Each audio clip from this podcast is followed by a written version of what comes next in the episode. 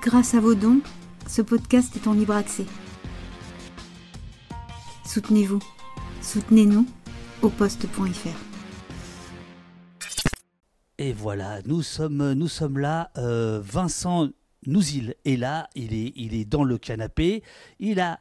C'est le premier invité à qui j'offre deux verres d'eau parce que je pense que il va y avoir du débat ce matin. Il va y avoir du débat, donc il faut pas être déloyal.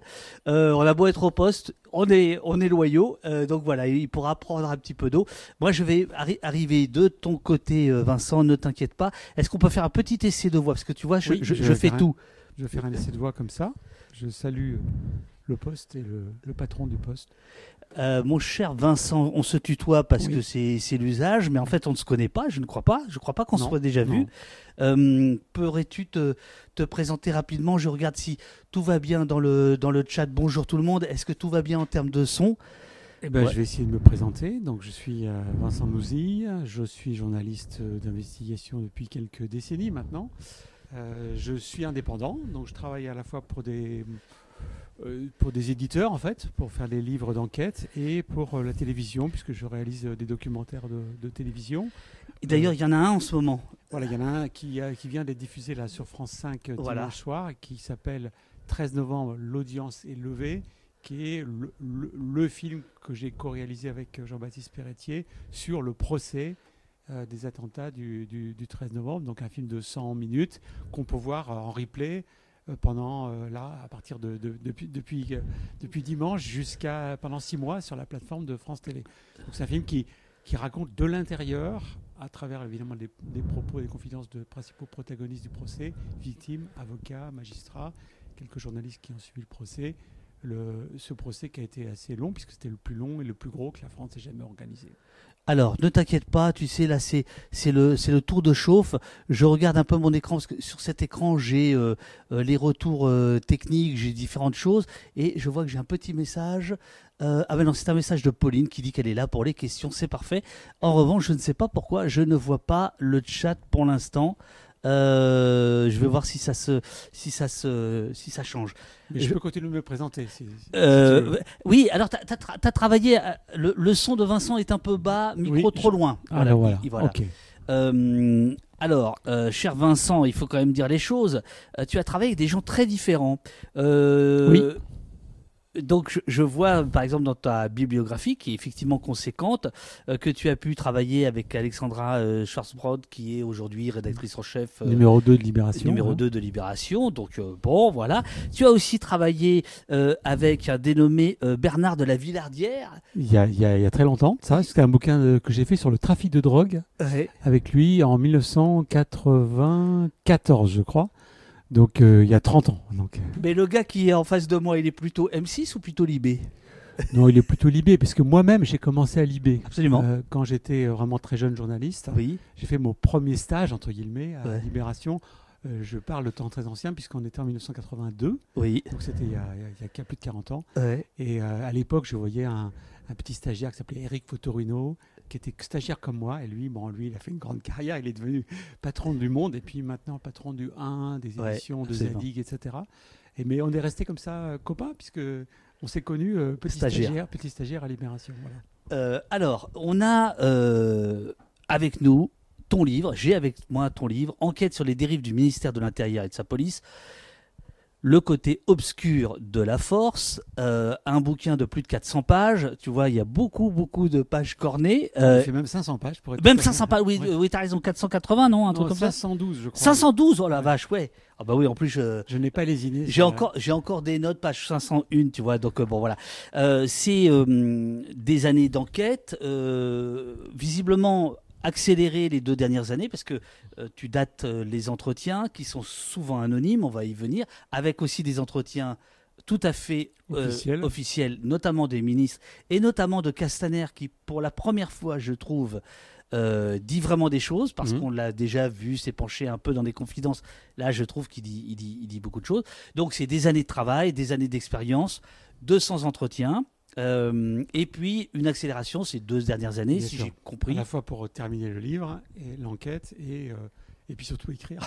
Et, et faut surtout un écrire. peu de temps pour écrire. Et puis été en quelque sorte rattrapé ces derniers mois au premier semestre 2023 par l'actualité, puisqu'il y a eu à la fois cette série de manifestations euh, contestant la réforme de retraite, puis la- les fameuses manifestations à Sainte-Soline contestant les, les méga-bassines en, en mars, puis les émeutes de banlieue suite à la mort du jeune Naël à Nanterre fin juin, puis l'espèce de grève perlée des, des flics en juillet. Donc tout ça, j'ai dû l'intégrer. Donc ça m'a, à la fois j'étais en train de terminer et, et je devais intégrer tout en ayant les derniers entretiens, notamment avec, euh, avec euh, le ministre actuel, Gérald Darmanin, que- Voilà, que, qui- j'ai vu juste avant les émeutes. qui, qui te dit certaines choses que Oui. j'ai euh, que, que j'ai relevées. Le livre sort le 10 octobre, euh, donc trois jours après les attaques du Hamas, euh, ce qui fait que aujourd'hui il fait moins l'actualité que quelques jours avant, où euh, il y a euh, un peu partout dans la presse, notamment dans Le Monde, les bonnes feuilles, ce qu'on appelle les bonnes feuilles, c'est-à-dire les extraits, avec euh, le truc. euh, ah, pour l'instant, tout. Ah oui, tu prends ton café. Ouais, ouais, ouais, le, café, le café, tu, tu peux y aller. Euh, je, je vais peut-être monter ton, ton micro tout Oui. à l'heure. Euh, euh, avec cette révélation euh, qui, euh, qui, qui lance le livre et qui évidemment euh, va intéresser un certain nombre de gens ici, qui moi m'a- évidemment passionné, c'est la flambée sans précédent des demandes euh, d'écoute téléphonique, de balisage, euh, de géolocalisation. Euh, et en fait, tu arrives à remonter les choses. C'est avec les Gilets jaunes. Tu as déjà raconté ça 2000 fois, puisqu'il s'agit de 2000 euh, écoutes euh, pendant les Gilets jaunes. C'est Christophe Castaner qui tape euh, du poing sur la table, raconte-tu, et qui te confirme qu'effectivement, il a passé ces ordres-là. Euh, c'est le point phare du bouquin. C'est le, prologue. C'est le prologue, voilà, c'est le prologue. Je, je te laisse raconter ça. Je fais deux, trois bidouilles techniques. Euh, tu vas bah, parler vais- à un fauteuil vide, mais Non, non, y a par contre, il y a du monde derrière. Euh, merci, euh, merci David. Euh, oui, effectivement, cette, j'ai voulu commencer ce, ce livre par le prologue, par cette information importante que j'ai. Il m'a fallu pas mal de temps pour la croiser, pour la vérifier, pour la sourcer, et puis surtout pour obtenir des confirmations officielles. Donc, ce qui se passe, c'est qu'on est en plein gilet jaune. Euh, la, la situation s'est dégradée, si je puis dire. Les trois premières manifestations ont, ont- ont assez mal tourné, notamment celle du 1er décembre 2018 avec le saccage de l'Arc de Triomphe, avec euh, le tabassage d'un certain nombre de manifestants au Burger King. On pourra y revenir euh, si, s'il y a des questions là-dessus. Et à- le lendemain de cette manifestation qui a vraiment mal tourné, où, où le pouvoir a, a paniqué un petit peu, a, cru qu'il allait peut-être être déstabilisé par ces manifestations, d'autant que, à leurs yeux, l'objectif des manifestations était bien de prendre l'Élysée. Donc prendre l'Élysée, c'était à la fois symbolique, politique et, important. Donc il y avait un dispositif assez important de sécurisation des lieux de pouvoir, hein, Matignon, l'Élysée, l'Assemblée nationale, etc. Mais euh, du coup, les, policiers euh, euh, qui étaient conditionnés pour cela et qui étaient prépositionnés pour ça euh, n'ont pas pu euh, encadrer le reste de la manifestation. Et donc, du coup, ça a été un petit peu sa- saccage et compagnie. Donc, le lendemain de cette manifestation, euh, Emmanuel Macron rentre d'un sommet du G7 en Argentine et il dit très clairement à son ministre de l'Intérieur je ne veux plus voir ça. Donc, à partir de ce moment-là, du lundi matin, en fait, hein, du, du, du 3 décembre, eh bien, un certain nombre de décisions vont être prises. La première concerne le dispositif de maintien de l'ordre. C'est-à-dire, on va être moins statique, plus dynamique, si je peux dire, et on va aller chercher, euh, on va aller chercher les manifestants pour éviter qu'il y ait des saccages en, nombre. La deuxième chose, c'est une judiciarisation importante du maintien de l'ordre. C'est-à-dire jusqu'à présent, en gros, les manifestants, on les encadre, on en interpelle quelques-uns, mais le but des forces de l'ordre qui sont euh, spécialisées sur le maintien de l'ordre n'est pas d'interpeller à tout prix. Or là, vont être donnés pour ordre d'interpeller le plus possible. On va même ouvrir, euh, le, ministère de la Justice va même faire ouvrir l'ancien dépôt de l'ancien tribunal de l'île de la Cité afin de pouvoir y loger euh, des gardés à vue. Donc tout ça est, préparé. On va pouvoir avoir une capacité comme ça de loger, si je peux dire, un, millier de gardes à vue sur Paris. Et c'est ce qui va se passer le, dimanche, euh, le samedi suivant, l'acte 4 des Gilets jaunes, le, le 8 décembre. Et puis le troisième volet, et le troisième volet qui est le plus secret, que je révèle, c'est celui de la surveillance, et de la surveillance, euh, si je peux dire, euh, euh, pas du tout judiciaire. On est dans ce qu'on appelle la surveillance administrative, c'est-à-dire des écoutes, de renseignements et de géolocalisation.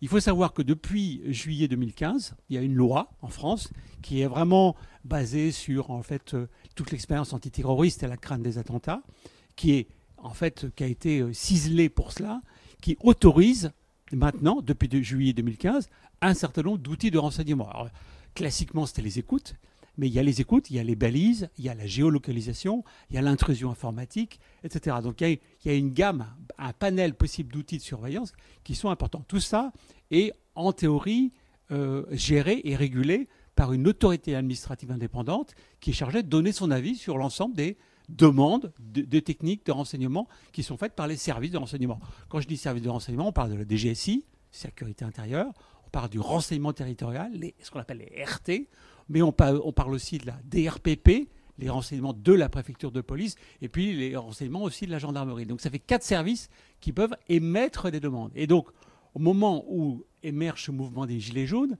les services de renseignement ne connaissent pas les Gilets jaunes. Ne connaissent pas leurs leaders, ne connaissent pas les. D'ailleurs, les leaders, il n'y a pas vraiment de leader, donc c'est très compliqué à, à, anticiper, savoir qui sera où, et surtout combien ils seront et ce qu'ils vont faire.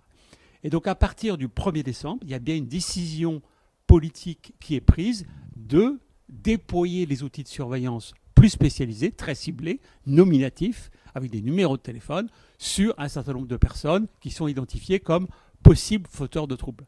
Et on va voir monter en puissance à partir de décembre, janvier, février, le nombre euh, de personnes qui sont suivies pour ce qu'on appelait prévention des violences collectives, c'est en gros bah, des risques de violence pendant les manifestations.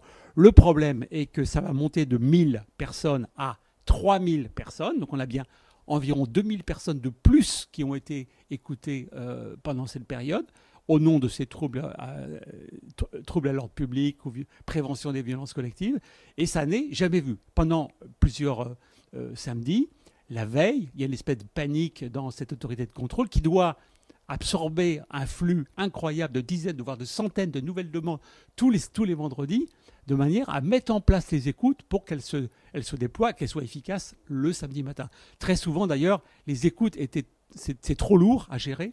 Et donc, ils se sont concentrés sur les géolocalisations, parce que ça, c'est un, outil facile, si je peux dire. On peut tracer et suivre le parcours des manifestants. Et, et tout ça pourquoi? D'une part, pour savoir qui était où, et surtout pour pouvoir interpeller en amont des manifestations un certain nombre de personnes qui étaient susceptibles de commettre des violences. Alors souvent l'historique était assez faible, donc euh, les critères ont été assez, assez, assez flous, et surtout cette autorité de contrôle qui est censée donner son avis a en fait validé 98-99% des demandes quasiment sans poser de questions. Alors c'est évidemment passionnant, comme, ton livre, parce que ce que tu nous dis, tu nous le dis de, l'intérieur, tu as énormément de sources au ministère de l'Intérieur, en partie parce que ton travail est, euh, je, pourrais le qualifier de neutre. Voilà. Euh, neutre, c'est évidemment compliqué d'être neutre, mais, mais je n'aurais pas fait la même chose. Voilà, ce que je veux dire. Euh, moi, c'est pour ça que ça m'intéresse qu'on discute. Je suis parti vraiment d'un point de vue, c'est que je suis enfin, plutôt reconnu comme un journaliste d'investigation assez, euh, assez neutre, ou du moins le plus rigoureux possible, et je, n'avais pas d'a priori. Donc quand je, quand je, m'intéresse à cette maison de Beauvau, euh, je m'intéresse en me disant, bah, je vais essayer de voir comment elle a réagi aux différents chocs qu'elle a pu encaisser depuis, euh, depuis tu, 10 ans. Tu, es euh, dans le factuel. Et, j'essaie, de, comme ça, d'avoir des sources évidemment à l'extérieur, mais surtout de pouvoir interroger des gens de l'intérieur, y compris l'ensemble des anciens ministres de l'Intérieur qui, effectivement, me disent un certain nombre de choses. Et ce que tu disais sur, sur Castaner est intéressant parce que je l'interroge sur les Gilets jaunes et il me confirme en fait les informations que j'ai sur le déploiement massif des écoutes et des géolocalisations.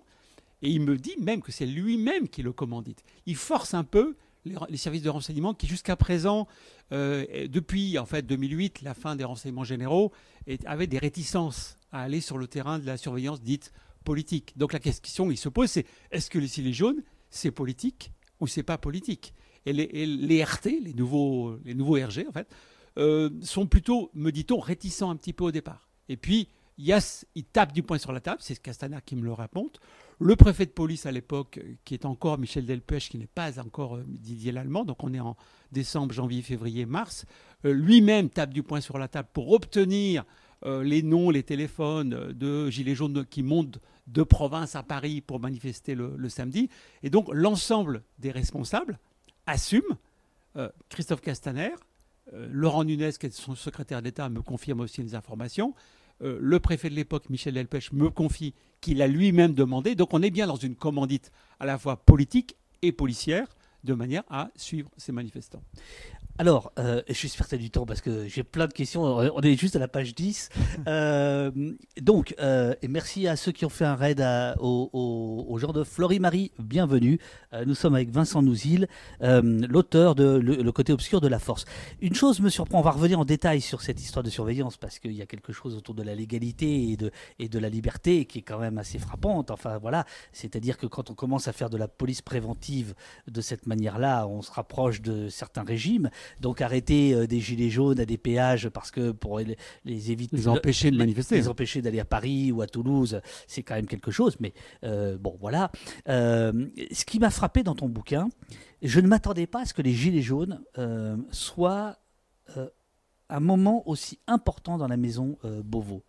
Euh, ça transparaît très très souvent. Alors évidemment, on va pas parler de tout, mais euh, il y a, euh, il y a les, trafics de drogue, il y a, on va parler par contre de MeToo. il va, bon, y a, il y, a, il y a des choses classiques. J'ai plein de bouquins sur la place Beauvau dans, dans, cette armoire et dans celle-ci qui sont plus vieux, donc évidemment qui ne parlent pas des gilets jaunes, mais quand même, j'ai eu le sentiment. Alors est-ce que c'est ton prisme à toi, ou est-ce que les gilets jaunes, ça venait vraiment dans les conversations avec tes sources? D'une part, j'ai eu l'idée de ce livre après les Gilets jaunes, en fait. Euh, je travaillais sur la question de terrorisme depuis pas mal d'années, j'ai fait des bouquins là-dessus, j'ai fait des films documentaires sur l'histoire de l'antiterrorisme. Donc le choc terrorisme, j'avais un petit peu déjà regardé ce qui se passait, la manière dont la machine s'était adaptée, les failles, les trous dans la raquette, l'adaptation, le durcissement évidemment des lois antiterroristes. Donc tout l'arsenal et la manière dont Beauvau avait réagi au choc terroriste, je l'avais dans ma tête déjà donc, en fait, de la période de Mohamed Merah, premier, premier euh, loup solitaire so-called, et jusqu'à euh, attentats de 2016-2017. Et donc, c'est 2018 qui a ce deuxième choc qui, va percuter le ministère et qui est absolument important parce que pourquoi? On n'est pas dans la manifestation classique. On n'est même pas dans la, Notre-Dame-des-Landes, même si ça leur a posé des problèmes de sécurité et ils ont commencé à utiliser euh, de, de, l'écoute et la géolocalisation au début 2018 lors de l'évacuation euh, de, Notre-Dame-des-Landes.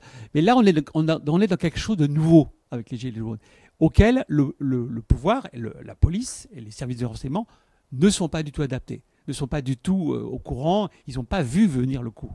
Et donc, ils sont pris à contre-pied, d'une part.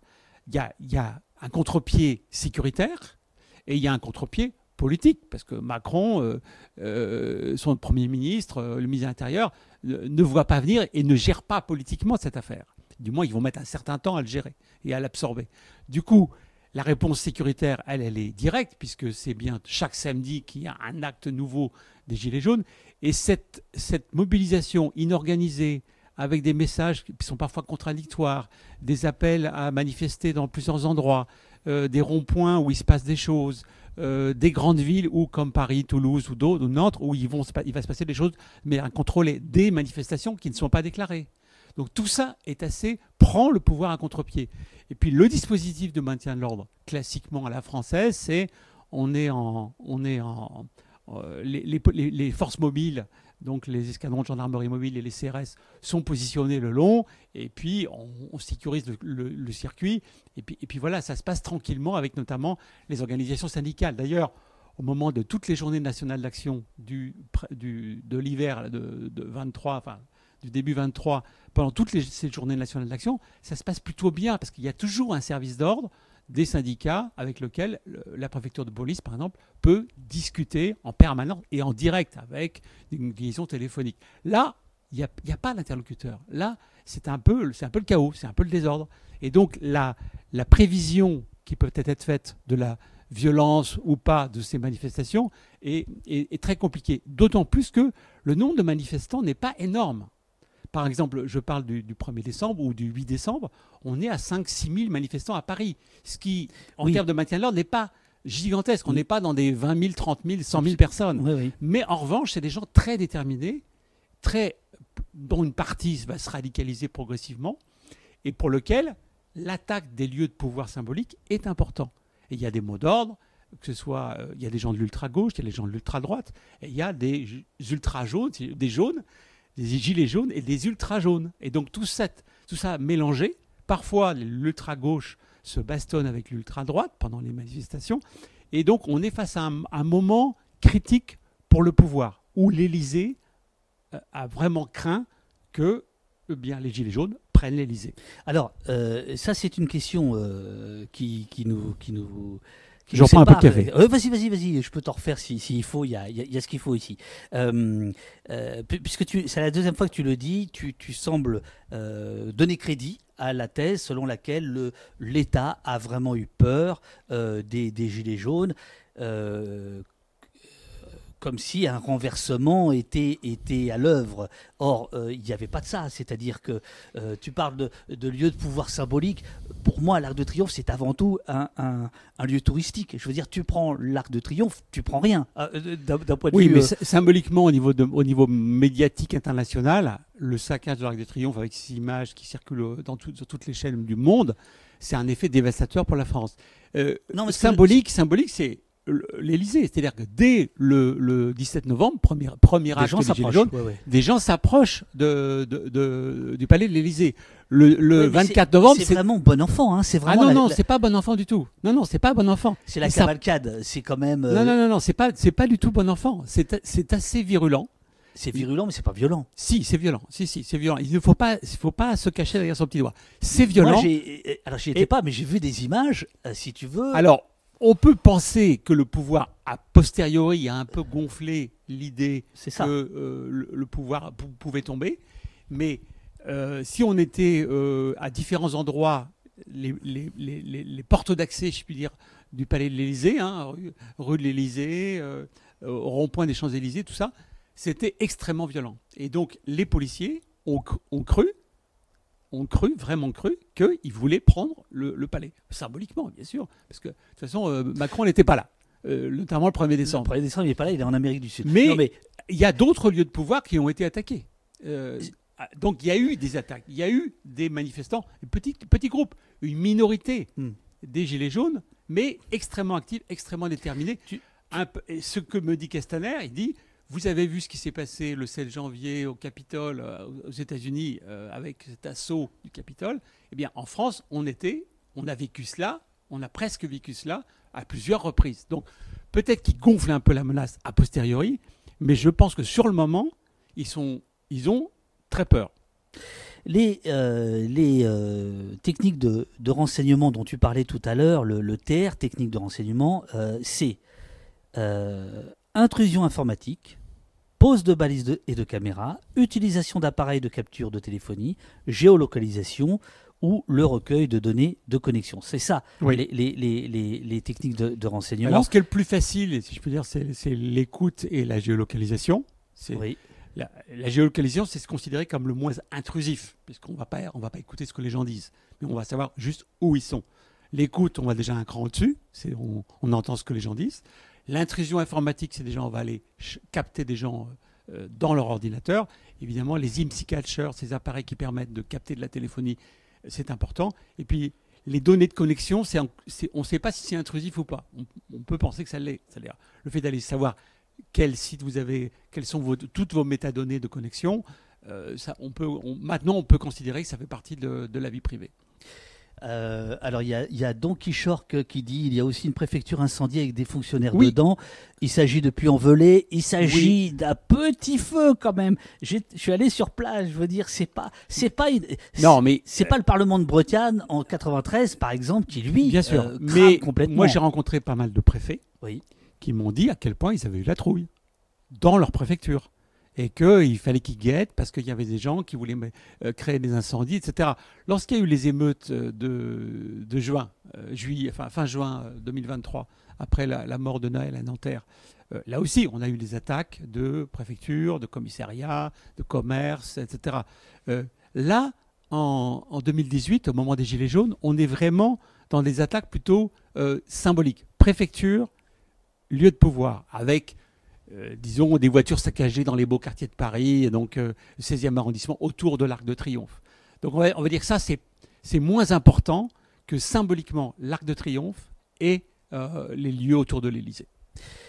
Je, reviens sur les techniques de, renseignement, c'est ton prologue, tu y reviens après, euh, tu, as tout un tas de témoins qui te racontent très bien euh, ça, un peu là, alors là pour le coup la panique, euh, notamment le, service qui est chargé, alors on s'y perd parfois dans les acronymes parce qu'il y, a, y a toujours plein de services qui sont en plus parfois en concurrence, mais tu nous, tu nous détailles l'un de ceux-là sous la place des, des Invalides je crois.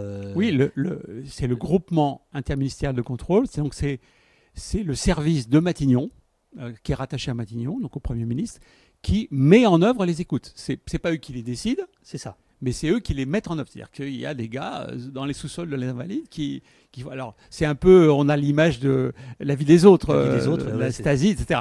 On, est, on est dans ce système-là avec des, des, des, plateaux de gens qui sont mhm. en train d'écouter. Alors, après, il y a les transcriptions de ces écoutes. Et, et il y a surtout, en l'occurrence pour la géolocalisation, parce que on a des écrans qui permettent de suivre où sont les personnes et c'est transmis au service de renseignement. Par exemple, à la préfecture de police de Paris, il y a des salles avec un service de renseignement où on pouvait voir des, les différentes cibles, personnes qui, étaient écoutées et géolocalisées, donc avec leur téléphone, pour, peu qu'elles aient leur téléphone dans leur poche, évidemment. Euh, eh bien, on pouvait les voir sur des écrans avec des couleurs euh, ultra gauche c'était euh, rouge, ultra droite c'était bleu, et on m'a dit ultra jaune ou ultra jaune, considéré comme tel, c'était, c'était jaune. Et donc on voit ces points qui se déplacent. Hein. C'est marrant, moi j'aurais fait plutôt brun que bleu, mais enfin bon, euh, le goût et les couleurs, n'est-ce le pas Le goût et les couleurs. et donc ça permettait de suivre les mouvements de ces personnes, soit en amont de la manifestation, soit pendant la manifestation. ce que, ce que, mais avec le nom de la personne? Alors, avec le, numéro de téléphone. Le numéro de téléphone. Et donc, évidemment, ce, numéro de téléphone n'a pas été choisi par hasard.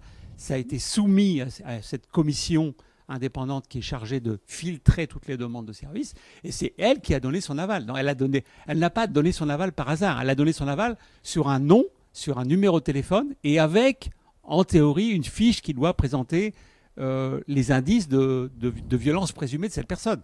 Alors si c'est quelqu'un qui est déjà connu pour avoir euh, euh, commis des violences dans telle ou telle manifestation, qu'il soit d'ultra-gauche ou d'ultra-droite, c'est assez facile pour la commission de se décider. En revanche, comme c'était des, gilets jaunes inconnus, bah, on était personnes susceptibles de commettre des violences et la, la, commission doit donner son accord au début pour 4 mois. 4 mois, c'est assez long. Et puis au, bout d'un certain temps, ils se sont rendus compte que c'était quand même euh, peut-être un peu... Hum, on allait un peu trop loin dans la surveillance. Et donc, ils ont ramené, par exemple, la, la, durée d'autorisation de ces écoutes à deux mois. Donc, on, est passé de quatre mois à deux mois. Alors, en fait, c'est facile. Les, les, services de renseignement se sont adaptés à cette contrainte de temps en renouvelant les demandes sur des personnes qui considéraient comme dangereuses. Et justement, les services y ont pris goût. Tu, cites euh, un témoin, longtemps en poste place Beauvau. Ouvrez les guillemets, les services de renseignement y ont pris goût. Oui. À ces techniques de surveillance et ils ne peuvent plus s'en passer.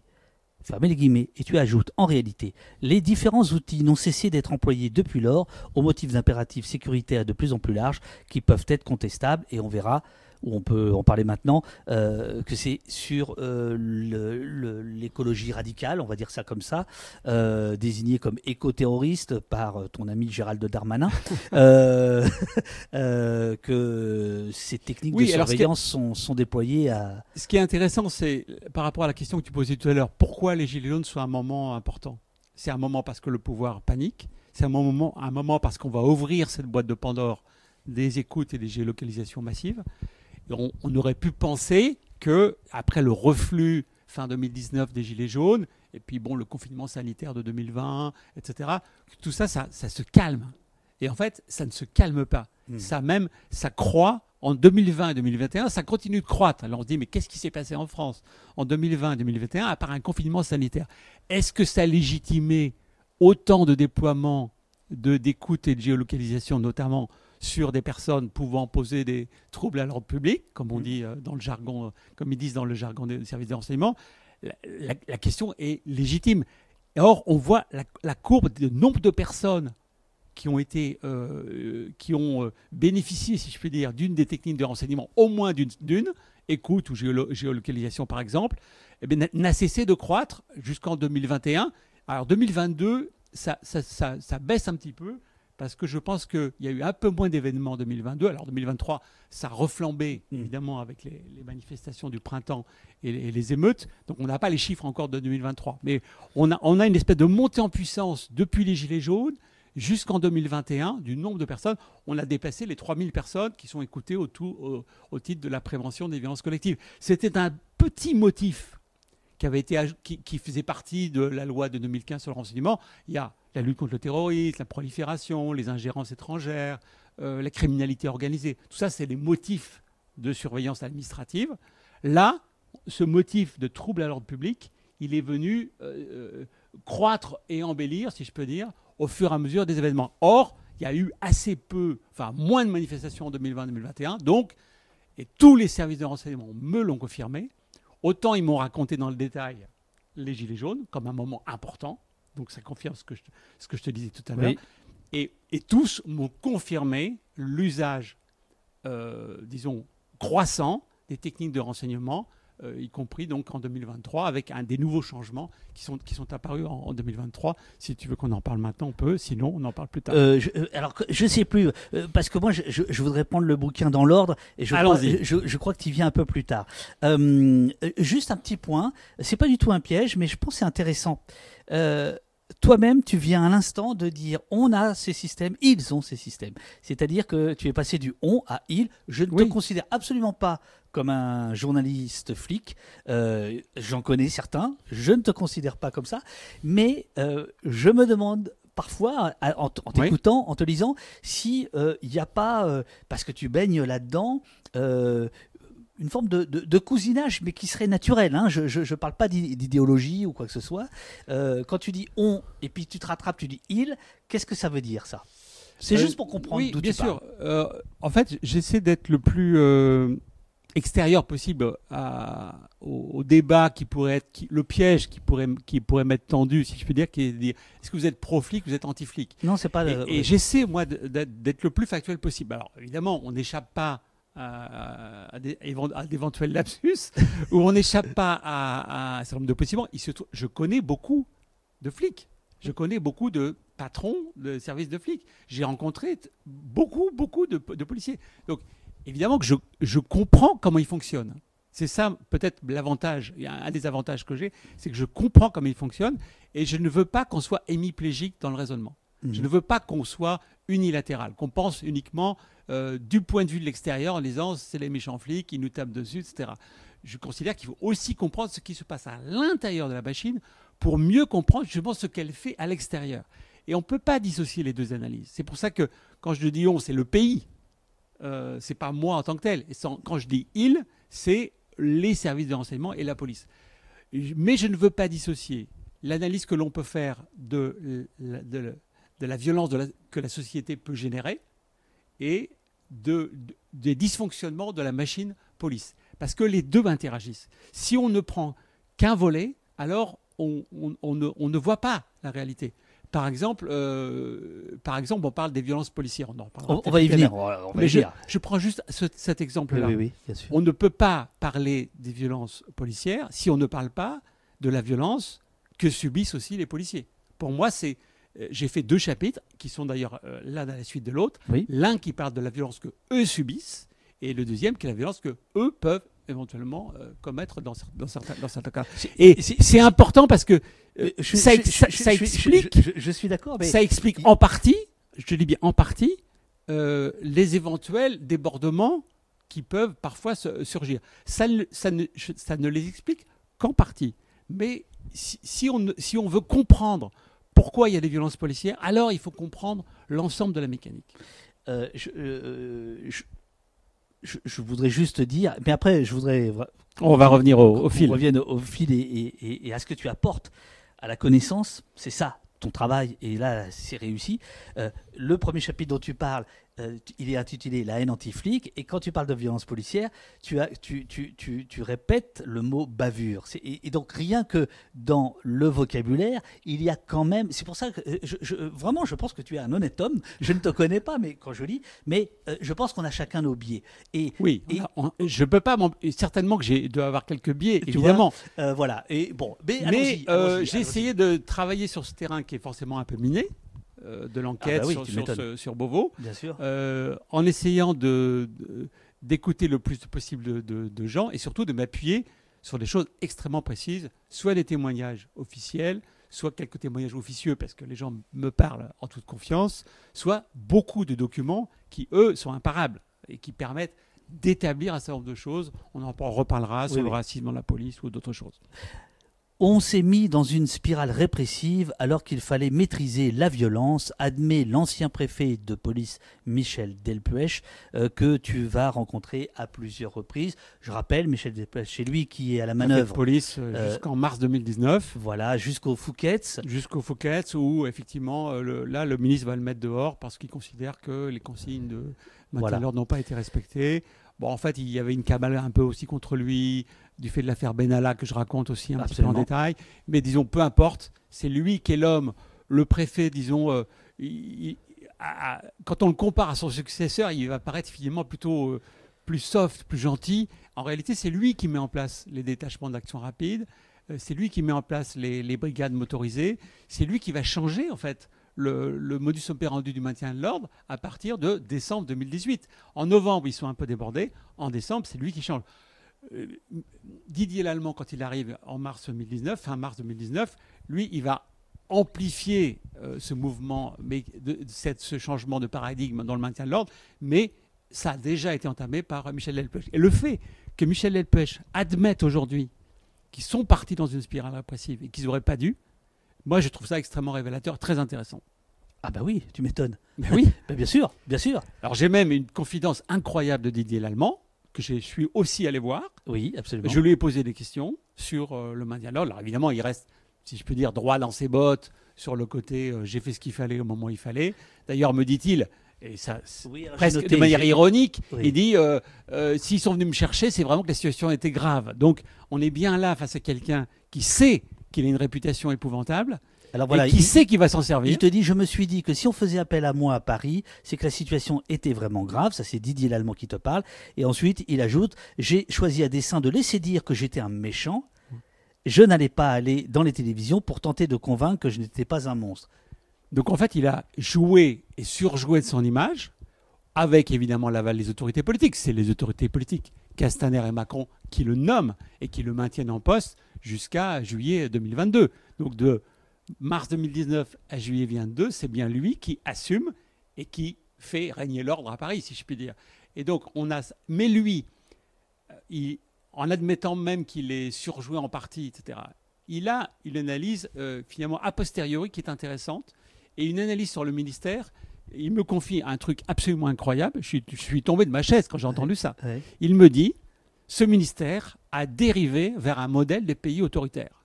Alors, venant de lui, j'ai eu une espèce de, de choc quand, un homme comme, lui, qui incarne l'ordre, une forme de répression assez, dure euh, dans le maintien de l'ordre, par exemple, et, qui- et qui, me- qui admet lui-même que le ministère a dérivé. Donc, quand je dis euh, enquête sur les dérives du ministère de l'Intérieur et de sa police, euh, j'en ai même une confirmation presque incroyable de la part de l'homme qui incarne le plus la ligne la plus dure du ministère et qui me dit pourquoi Parce qu'il dit maintenant c'est le ministère de la sécurité de l'État. Ce- C'est moins le ministère de la police et de la population. C'est devenu davantage avec l'intégration des gendarmes, avec la montée en, puissance du renseignement. Tous les uniformes sont là. Et on a un ministère de l'Intérieur qui est devenu une forme de ministère de la sûreté de l'État, un peu sur le modèle des pays de l'Est. euh, on, on pourrait dire euh, la Stasi ou la Securitate. Alors, il ne va pas jusque-là, mais on n'est pas loin de ça. Et donc, c'est intéressant qu'un homme de l'intérieur, aussi puissant, aussi d'ailleurs controversé, il faut bien le dire, euh, mais ait une analyse maintenant de son propre ministère qui soit aussi critique Euh, moi, je je suis tombé de ma chaise quand il m'a dit ça. Tu peux redonner son nom? Didier Lallemand, le préfet de police de Paris, de mars 2019 à juillet 22, l'homme avec sa grande casquette, qui, avec des yeux durs, qui, euh, euh, a surjoué, qui a surjoué le méchant et qui a été effectivement l'incarnation de l'ordre implacable à Paris pendant toutes ces années. Qui me dit, ce pays a dérivé, le ministère a dérivé vers un ministère de pays autoritaire. Euh, chère euh, euh, Pauline, tu as compris que à partir de la, musi- la 9, euh, 9h38, tu prends euh, l'extrait de Vincent jusqu'à maintenant. Donc ça fera deux minutes, mais je pense que c'est bien. Alors euh, oui, effectivement, on a un petit souci de chat, mais les questions sont remontées, ne vous inquiétez pas. Mais c'est tellement dense et riche que je continue l'entretien et je remonterai les questions euh, au, fur, euh, au fur et à mesure. Donc Pauline, 9h38, 9h40. Euh, alors, euh, il y a, euh, on, on va revenir au, au gilet jaune, mais il y a un détour euh, au, départ. alors, il y, a, il y a tout un tas de, de ministres qui, qui- qui te parlent, presque, presque tous, me semble-t-il. Sauf Gérard Collomb. Sauf Gérard Collomb, qui, qui voilà. est malade. Qui est malade. Voilà. Euh, et euh, il y a euh, la question du, du terrorisme qui apparaît. Alors, je cherche. Oui, je- oui, c'est à partir de- du chapitre 2. Deux, voilà, chapitre 2. Voilà. euh, euh, qui est lui aussi fourni. On reviendra sur les violences policières, sur les gilets jaunes et sur le maintien de l'ordre dans quelques instants. Mais d'abord, le choc du terrorisme, le mensonge du il n'y a pas de faille. Et là, tout courtois que tu es, euh, tu nous expliques, envers la maison euh, de Beauvau, euh, tu nous expliques que quand même il y a des indices qui sont troubles, il y a des rapports qui sont antidatés, et que contrairement au, discours ambiant dormez tranquille, braves gens, la police veille, tu dis non, pas du tout, il y a des failles de partout, et l'antiterrorisme, c'est... Alors d'abord, il y a eu un durcissement de, l'antiterrorisme. Il faut bien, il faut bien il faut bien le, le- constater. hein. Depuis euh, 2012, disons, c'est une, décennie- noire quand même. hein. Euh, 2012, surtout 2015, 2016, 2017, 2018, beaucoup d'attentats. Et au début, les, les services de renseignement sont complètement à la ramasse. Ils sont complètement à la ramasse. Pourquoi? Parce qu'il y a eu cette fameuse réforme de 2008 qui a intégré, qui a fait disparaître les RG et qui a, qui a fait fusionner les RG avec ce qu'on appelait surveillance du territoire pour créer un service de renseignement intérieur, mais les RG ont disparu. Et donc des capteurs de terrain, notamment sur la radicalisation, euh, le, suivi des imams dans les mosquées, etc., tout ça a disparu. Et donc pendant de 2008 à 2014, pendant six ans, on n'a plus de capteurs de terrain. Donc il y a eu un certain nombre de gens, comme Mohamed Merah, qui ont qui sont passés entre les failles. Bon, Mohamed Merah, je raconte, c'est hallucinant l'histoire de Mohamed Merah, puisque euh, on va, va être décrit par les services de renseignement comme un loup solitaire, grosse, gros mensonge pour masquer le fait qu'ils l'ont raté, vraiment raté. Ils l'ont raté avant, ils l'ont raté après. Enfin, évidemment, ju- jusqu'à ce qu'il le- loge chez lui, qu'il y ait cet assaut pendant, plus de 12 heures euh, avec, avec le raid. Mais surtout, ils l'ont raté parce qu'ils ils ont failli en faire une recrue, une source. Euh, trois mois avant les attentats, il a un entretien administratif presque d'embauche comme, euh, par, le service de renseignement intérieur, parce qu'il est allé en Afghanistan, parce qu'il est allé au Pakistan. Il revient du Pakistan, il dit qu'il est allé chercher une femme. Euh, bon, euh, et les, agents de, du renseignement venus de, Paris à Toulouse gobent l'histoire comme si c'était un- un- une vérité. Et en fait, il, mime, il, est dans la taquilla, la dissimulation, et, trois mois après, il va passer aux actes avec euh, euh, les- soldats tués à, Montauban, à Toulouse, et puis la- la- l'attaque de l'école juive euh, euh, d'Ozarotara à, Toulouse. Ça, c'est le premier, le premier acte majeur du terrorisme nouveau genre, si je puis dire. Et puis on va avoir 2015, où là, ça va être un festival de trous dans la raquette. Même euh, du côté belge, euh, une des victimes qui me dit, c'est même pas des trous dans la raquette, puisqu'il n'y a pas de raquette en fait en Belgique. Donc tout est, ouvert. Il surveille un certain nombre de gens, mais il pense toujours les droits communs. Il y, a, des gens qui partent en Syrie, il les voit pas partir. Il y a des gens qui reviennent de Syrie, il les voit pas revenir. Et puis surtout, euh, à Baoud, le coordonnateur des attentats, tous les services de renseignement, des GSI, des GSE, le localisent, croient le localiser en Syrie, alors qu'en fait, il est déjà à Bruxelles en train de préparer des attentats. Donc je raconte tout ça dans le détail, pas pour enfoncer les services de renseignement, mais pour dire que la machine met du temps à, comprendre et à s'adapter.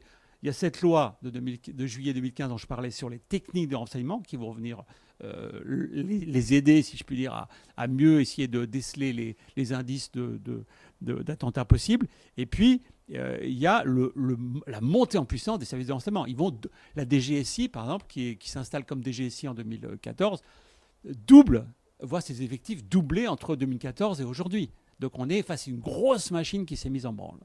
Alors ça ne veut pas dire, maintenant ils sont tout puissants. Depuis 2018, la DGSI est chef de file. Chef de file, ça veut dire que quoi? Ça veut dire que c'est eux qui, H24, au siège de Levallois-Perret, euh, ont des équipes qui collectent tous les types de renseignements possibles et imaginables sur un certain nombre de gens et voient tenter d'agir euh, en amont. Ou, mais on voit que ça ne marche pas toujours. La preuve, c'est que le, le, le, jeune, euh, le jeune qui a tué le professeur euh, au lycée d'Arras mm -hmm. il, y a quelques, il y a quelques semaines oui. était suivi par les services de renseignement. Il y a eu des alertes sur lui. Donc certainement que sa dangerosité a été, a été considérée à un moment comme plus grande. Fichier S, euh, moyen d'écoute, mais pas de judiciarisation. Ils n'ont pas eu le temps, si je puis dire, d'aller jusqu'à ouvrir une information judiciaire pour pouvoir éventuellement perquisitionner chez lui et l'arrêter. Donc il y a eu un, raté à nouveau. On ne sait pas exactement quelle est la nature de ce raté, mais il y a eu un, nouveau raté. De la même façon que. Mais, alors, ce que, tu sembles dire dans ton livre, si, je l'ai bien lu, euh, c'est que la théorie du loup solitaire, en tout cas, euh, bah, pour euh, le pour Merah, c'est le cas. Pour le, le jeune caucasien, c'est un, voilà. un, peu la même chose. En fait, cette théorie, euh, c'est un peu, c'est un peu du flan. C'est fumeux. C'est fumeux. Non, c'est pas fumeux, c'est mensonger. Voilà, c'est mensonger parce que euh, depuis 2012, euh, ça a permis euh, de d'excuser de, de, en quelque sorte les services de renseignement sur le fait que, étant un loup solitaire, on ne peut pas prédire ce qu'il ce va faire et donc on ne peut pas le voir venir. En l'occurrence, il n'y a aucun terroriste qui soit un loup solitaire il y a toujours des contacts, il y a toujours des consultations Internet, il y a toujours souvent un grand frère qui a fait, le, qui a fait, qui a fait quelque chose.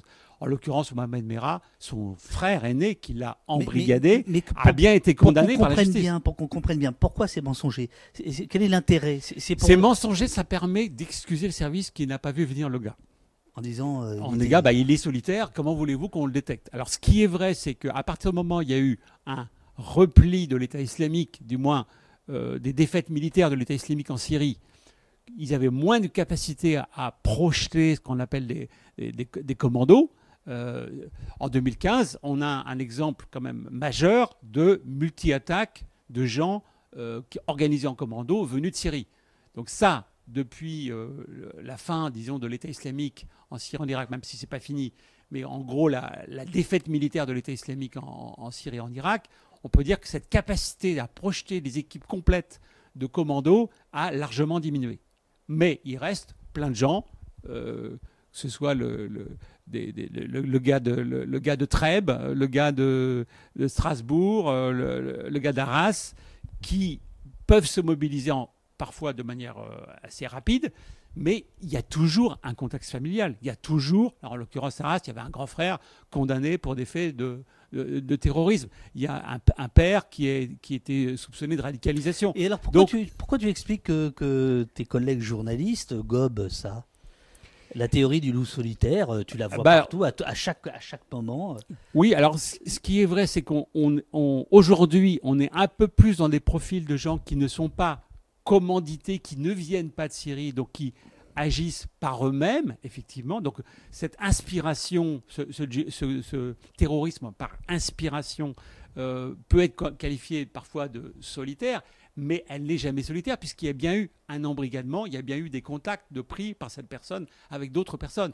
Depuis qu'il y a euh, notamment, euh, il faut savoir par exemple que euh, lorsqu'il y a eu l'attentat de Saint-Étienne-des-Rouvray en 2016, oui. ou lorsqu'il y a eu euh, des jeunes filles qui ont été arrêtées près de Notre-Dame avec des bonbonnes de gaz dans des voitures, elles étaient directement en contact avec un jeune Français qui était en Syrie et qui, par, via les chaînes Telegram, leur des, des, consignes. Alors, il peut y avoir ça, il peut y avoir pas du tout de consignes, mais simplement une inspiration du fait du contexte. Peut-être le cas d'Arras était, était, de cela.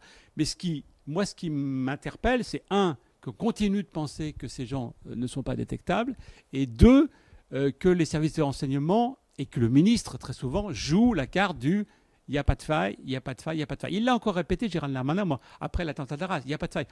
Pour l'instant, à chaque fois qu'on a dit ça, je, je constate depuis une décennie, à chaque fois qu'on a dit il n'y a pas de faille, on a découvert a posteriori qu'il y avait eu des failles. Ça ne veut pas dire que les services de renseignement ne font rien et que les services d'enquête ne travaillent pas. Euh, J'ai rencontré plein de gens qui sont extrêmement dévoués, évidemment, qui font un, job incroyable. Mais l'analyse froide et les retours d'expérience qu'il faut faire sur ce qui s'est passé dans un certain nombre d'attentats, et puis on voit bien les ministres qui surjouent la communication sur l'attentat déjoué. Tout ça pour montrer que les services font le job. Nous avons déjoué 47 attentats depuis 2017, nous avons déjoué, etc. Auparavant, avant 2015, avant ce grand échec de 2015, aucun ministre de l'Intérieur, aucun service de renseignement ne parlait des attentats déjoués. Ça a été un- une bascule. Ils ont bien senti qu'ils étaient sur la sellette et donc ils ont commencé à communiquer. Le coup, le coup du le solitaire commençait à moins marcher, donc ils ont commencé à travailler sur l'attentat déjoué qui permet de montrer que les services font le job. Euh, ju- justement, il y a euh, Liolo qui, qui te demande, en dehors des chiffres donnés par Darmanin ou par les différents ministres successifs, euh, successifs a-t-on un chiffre objectif de procès, par exemple, des attentats réellement déjoués, qui permet sans doute à continuer de financer de plus en plus ces services de sécurité? Alors, il y a une communication des ministres euh, sur ces questions-là. Euh, ça ne veut pas dire que c'est fait pour que les services de renseignement euh, obtiennent davantage de budget. Euh, ils ont de toute façon des budgets qui ont été doublés. Pas tellement parce qu'ils y a eu, ont fait de la com sur les attentats déjoués. C'est parce qu'ils ont réellement déjoué un certain nombre d'attentats et qu'il y a eu réellement des attentats. Donc on ne peut pas dire que la menace n'existe pas. Et un certain nombre d'attentats déjoués l'ont été de manière euh, in extremis. On parle notamment du, jeune frère de, du, du, du gars d'Arras, le jeune Oui. frère emprisonné, condamné pour des faits de terrorisme en, en- en 2017. Enfin, les, les faits, il a été arrêté en 2017. Qu'est-ce qu'il voulait faire avec ses petits camarades? Il voulait attaquer les Champs-Élysées, il voulait attaquer les, les- les policiers face à l'Élysée. Et ils étaient en train de s'entraîner et commençaient à, à- à- à- à faire, des- faire des repérages. Ce n'est pas du vent, ça existe vraiment. Il y a 80% de terrorisme qui est islamiste et qui sont im- importants, avec des attentats déjoués et les attentats malheureusement euh, qui, ont lieu. Et puis il y a euh, 10 à 20% maintenant d'attentats de l'ultra-droite. Donc il faut bien balancer entre ces deux menaces principales, mais ça reste quand même à 80-90% une menace qui vient euh, de cellules euh, djihadistes, soit de cellules euh, organisées, soit de- de- d'individus qui, au sein de leur famille, souvent au sein de leurs copains, vont euh, se radicaliser de manière as- assez, assez virulente, avec des profils de plus en plus jeunes. Et selon des études sociologiques euh, de, de qui sont en prison, on voit bien que ce sont des gens qui ont euh, les derniers rentrés en prison ont des profils qui parfois psychiatriques sont un peu, sont un peu délicats. Ça veut dire qu'on a une psychiatrisation, ça ne veut pas dire qu'il n'y a pas l'idéologie euh, ni euh, l'embrigadement religieux, mais qu'il y a une composante psychologique à l'intérieur de, de- Oui, de la décision de passer à l'acte qui, qui est parfois complexe à, à C'est un passage qui est assez, euh, euh, qui est assez subtil dans, dans le livre, je trouve, qui, est- qui ouvre effectivement des réflexions euh, où euh, tu sembles dire, ou en tout cas tes sources semblent dire, la fragilité psychologique de ces gens-là démontre d'une certaine manière que Daesh et autres n'arrivent, ne peuvent plus, n'arrivent plus vraiment à recruter. Ils ont que- des problèmes de ils recrutement. ont des problèmes de recrutement. Et donc, ils vont, ils, ils vont chercher soit dans l'inspiration, soit dans le recrutement plus direct, euh, des gens qui ont des profils psychologiques plus, euh, plus, euh, plus, plus instables, si je puis dire. Et, Et alors- so- soit ils sont en quête d'identité importante, bon, c'est vraiment les fameuses théories qui peuvent s'affronter hein, sur pourquoi est-ce qu'on se radicalise, pourquoi est-ce qu'on passe à l'acte. Là, je ne vais pas faire le débat qui Oui, oui. et compagnie. Euh, mais euh, c'est c'est important de voir qu'il y a des profils comme ça qui se, euh, qui sont. alors, on ne peut pas psychiatriser tout. On peut pas. Dire Alors, Yolo te demande, mais où sont les, et où sont les procès d'attentats déjoués Ah, les, les procès la Jouy, il y en a tout le temps. Euh, euh, J'étais par exemple, euh, enfin il y a eu euh, il y, a, il y a 15 jours un procès en appel d'un attentat déjoué, donc, dont je raconte le détail parce qu'il y a eu un, un gros bug de la DGSI. Ils ont foiré complètement sur des écoutes. Ils, ils étaient en train d'écouter euh, les principaux euh, prin- suspects euh, d'un attentat qui devait avoir lieu rue Chanès dans le 16e arrondissement en 2017 et ils, ils n'ont pas transcrit les, les, les écoutes à temps. Du coup, les gars sont passés à, la- à l'acte le lendemain, le lendemain matin. Et, et donc, euh, ça a été une espèce de panique. euh, Donc ça n'a pas été déjoué. donc, si ça a été déjoué, parce qu'en fait, le hasard fait qu'ils ont déposé euh, des, des, bonbonnes d'essence dans, un, dans, un, dans un hall d'immeuble et qu'il y a quelqu'un dans la nuit de l'immeuble qui a vu ces bonbonnes d'essence, qui, qui, a prévenu la police.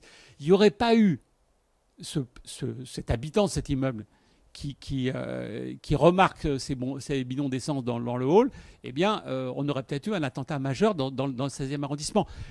tout ça pour dire qu'il y a eu un bug de la DGSI, ils l'ont bien planqué, mais le hasard a fait que ça a été, déjoué. Et les deux, trois responsables de, cet attentat, trois personnes ont été condamnées, et la dernière, euh, le procès en appel a eu lieu il y a, quelques semaines. Donc il y a beaucoup euh, d'attentats déjoués qui font l'objet euh, de procès. Les, jeunes filles qui avaient déposé les bonbonnes de, gaz près de Notre-Dame à Paris ont été condamnées pour des faits de terrorisme pour des projets terroristes. Il y a euh, également euh, euh, les barjols dont tu parles, mais là c'est pareil, c'est un projet c'est à l'extrême droite. Enfin, toi tu diras l'ultra droite, mais mais c'était bon, voilà ça voilà bon, ça a été démantelé avant. Des projets qui ont été déjoués parce que là il y avait des écoutes, il y avait des, des rassemblements, il y a eu des techniques de renseignement de mise sur ces, ces personnes, et puis l'idée c'était d'assassiner le président Macron lors d'une commémoration du 11 novembre. Euh, dans une tournée euh, du côté de l'est de la France avec un couteau euh, à lame céramique qui, était indétectable par les, portiques de sécurité. Donc on est face à, des gens qui peuvent être extrêmement dangereux, donc il ne faut pas nier la menace. Et aujourd'hui, par exemple, les services de renseignement sont extrêmement inquiets de menaces terroristes qui viennent à nouveau d'Afghanistan parce qu'il faut savoir que depuis la chute du régime en Afghanistan euh, et l'arrivée la, au pouvoir des, des talibans, des talibans euh, l'État islamique est en guerre contre les talibans. Et l'État islamique s'est a, renforcé son, son, son, sanctuaire, si je puis dire, dans certaines régions d'Afghanistan et a fait venir un certain nombre de gens qui viennent de Syrie et d'Irak. Et il y a là-dedans des, des, Caucasiens, des, des Européens, des, des Macabins. Ceux-là ils savent que le projet de l'État islamique en Afghanistan est de projeter des gens vers l'Europe et pourquoi pas au moment des Jeux Olympiques. Donc il y a clairement une menace là, à nouveau non pas d'une de loups solitaires, mais de gens qui seraient projetés, euh, enfin de pseudo solitaires, mais de gens qui seraient projetés d'Afghanistan, de cette région, vers, vers l'Europe. Alors euh, le, chat s'emballe sur le, sur le terrorisme, mais c'est tout ça, tout ça est passionnant. Euh tu, tu, n'as quand même pas répondu euh, à ce que je t'ai demandé. Euh, c'est la question de, de ces euh, indicateurs un peu troubles qui sont, comment dit-on déjà, par les services qui sont traités par les, par les services, voilà. et puis, et puis il y a ce cas quand même assez incroyable d'un d'un attentat justement qui n'est pas déjoué et, euh, et pour faire croire que la police était sur le coup, on va demander aux enquêteurs d'antidater euh, leur, euh, leur travail. Oui, alors ça c'est l'histoire de Saint-Étienne de Rouvray hein, de juillet 2016. Euh, alors c'est pas moi qui révèle l'histoire, puisque c'est mon collègue de Mediapart, Mathieu Suc, oui. qui, a, qui a révélé dans un article assez retentissant de début 2018 le fait que à la préfecture de police de Paris, un service de renseignement qui avait vu passer euh, des éléments de, renseignement sur l'un des deux terroristes de Saint-Étienne de Rouvray, qui ont tué le père euh, Jacques Hamel et, un autre paroissien, euh, et qui ont été alertés en fait sur le, passage à l'acte imminent de ce terroriste, et qui ont euh, qui aurait antidaté un rapport en disant ben, en fait on l'avait dans nos soutes mais on n'a pas transmis le document à temps. Et on, on y aurait eu des consignes pour antidater le rapport et, le, surtout le mettre de sécurité. Alors il y a eu effectivement une enquête euh, de la police des polices sur le sujet en disant qu'est-ce qui s'est vraiment passé euh, dans ce service? Est-ce qu'ils ont antidaté ou pas antidaté le document? Est-ce que ce document a été planqué? La police de police a gentiment enterré cette enquête en disant qu'il n'y avait pas du tout de volonté de nuire, que tout s'était très bien passé. En fait, ce que m'ont dit, moi, des, responsables de la préfecture de police et d'autres services de renseignement, c'est qu'il y a eu quand même effectivement un gros bug, que ce que racontait Mathieu Suc de Mediapart était tout à fait exact, et qu'il y a eu des leçons même qui ont été, qui ont été tirées de cette histoire, parce que il n'était plus question d'avoir des rapports qui dorment dans des certains services sur des gens qui sont jugés dangereux. Et c'est tombé, si je peux dire, plutôt à pic pour la DGSI, de manière à renforcer l'idée qu'elle devait être chef de file. On est en 2016, 2017, 2018, Et la, la DGSI n'est pas encore à ce moment-là chef de file. Et elle va plaider pour être chef de file en disant le côté bas du spectre traité par certains, haut du spectre traité par moi, le côté, tout ça, ça marche pas. Parce qu'en fait, dans les capteurs de terrain, la capacité de détecter des gens euh, comme le, terroriste qui est, qui à Trèbes en, 2018, euh, on ne l'a pas vu venir. Il y a eu un problème de coordination, il y a un problème d'échange des renseignements sur ces personnes jugées dangereuses. Et donc, il faut faire quelque chose. Donc, c'est à partir de fin 2018, début 2019, que est mis en place cet état-major qui fonctionne H24 à la DGSI et qui est censé éviter qu'il y ait ces fameux trous dans la raquette, qu'une note de renseignement sur un gars très dangereux euh, dans un, placard à la, à la, préfecture de police. Donc ils ont tenté de réparer. À chaque fois, ils, tentent de corriger le tir, ce qui est assez logique, mais toujours avec un temps de retard et souvent euh, après, après un drame.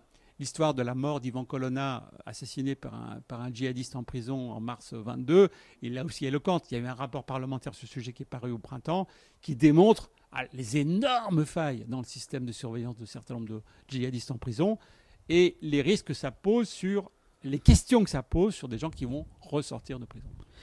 Page 116. Tu écris L'antiterrorisme a progressivement déteint sur l'ensemble des lois sécuritaires, instillant peu à peu dans l'opinion l'acceptation d'un État, entre guillemets Big Brother, fermez les guillemets, jugé protecteur, mais écornant imperceptiblement plus de liberté. Oui, euh, c'est C'est la grande dérive du système. C'est-à-dire que euh, on peut analyser la lutte antiterroriste comme étant efficace en elle-même, avec euh, ses bugs, ses débats sur ce qu'on disait, la théorie du loup solitaire, les attentats déjoués, tout ça, les moyens renforcés, l'état-major. Mais il faut bien voir que ça a contaminé tout l'État. Et que, à partir du moment où il y a eu l'état d'urgence fin 2015, on sait qu'il a été transformé en loi, en loi ordinaire en 2017. Donc on est passé de systèmes qui étaient exceptionnels à des systèmes qui sont devenus ordinaires. Je parlais des, moyens, des techniques de renseignement. Elles sont utilisées, si je peux dire, à juste titre pour la prévention du terrorisme. Et progressivement, on s'en est servi pour d'autres motifs.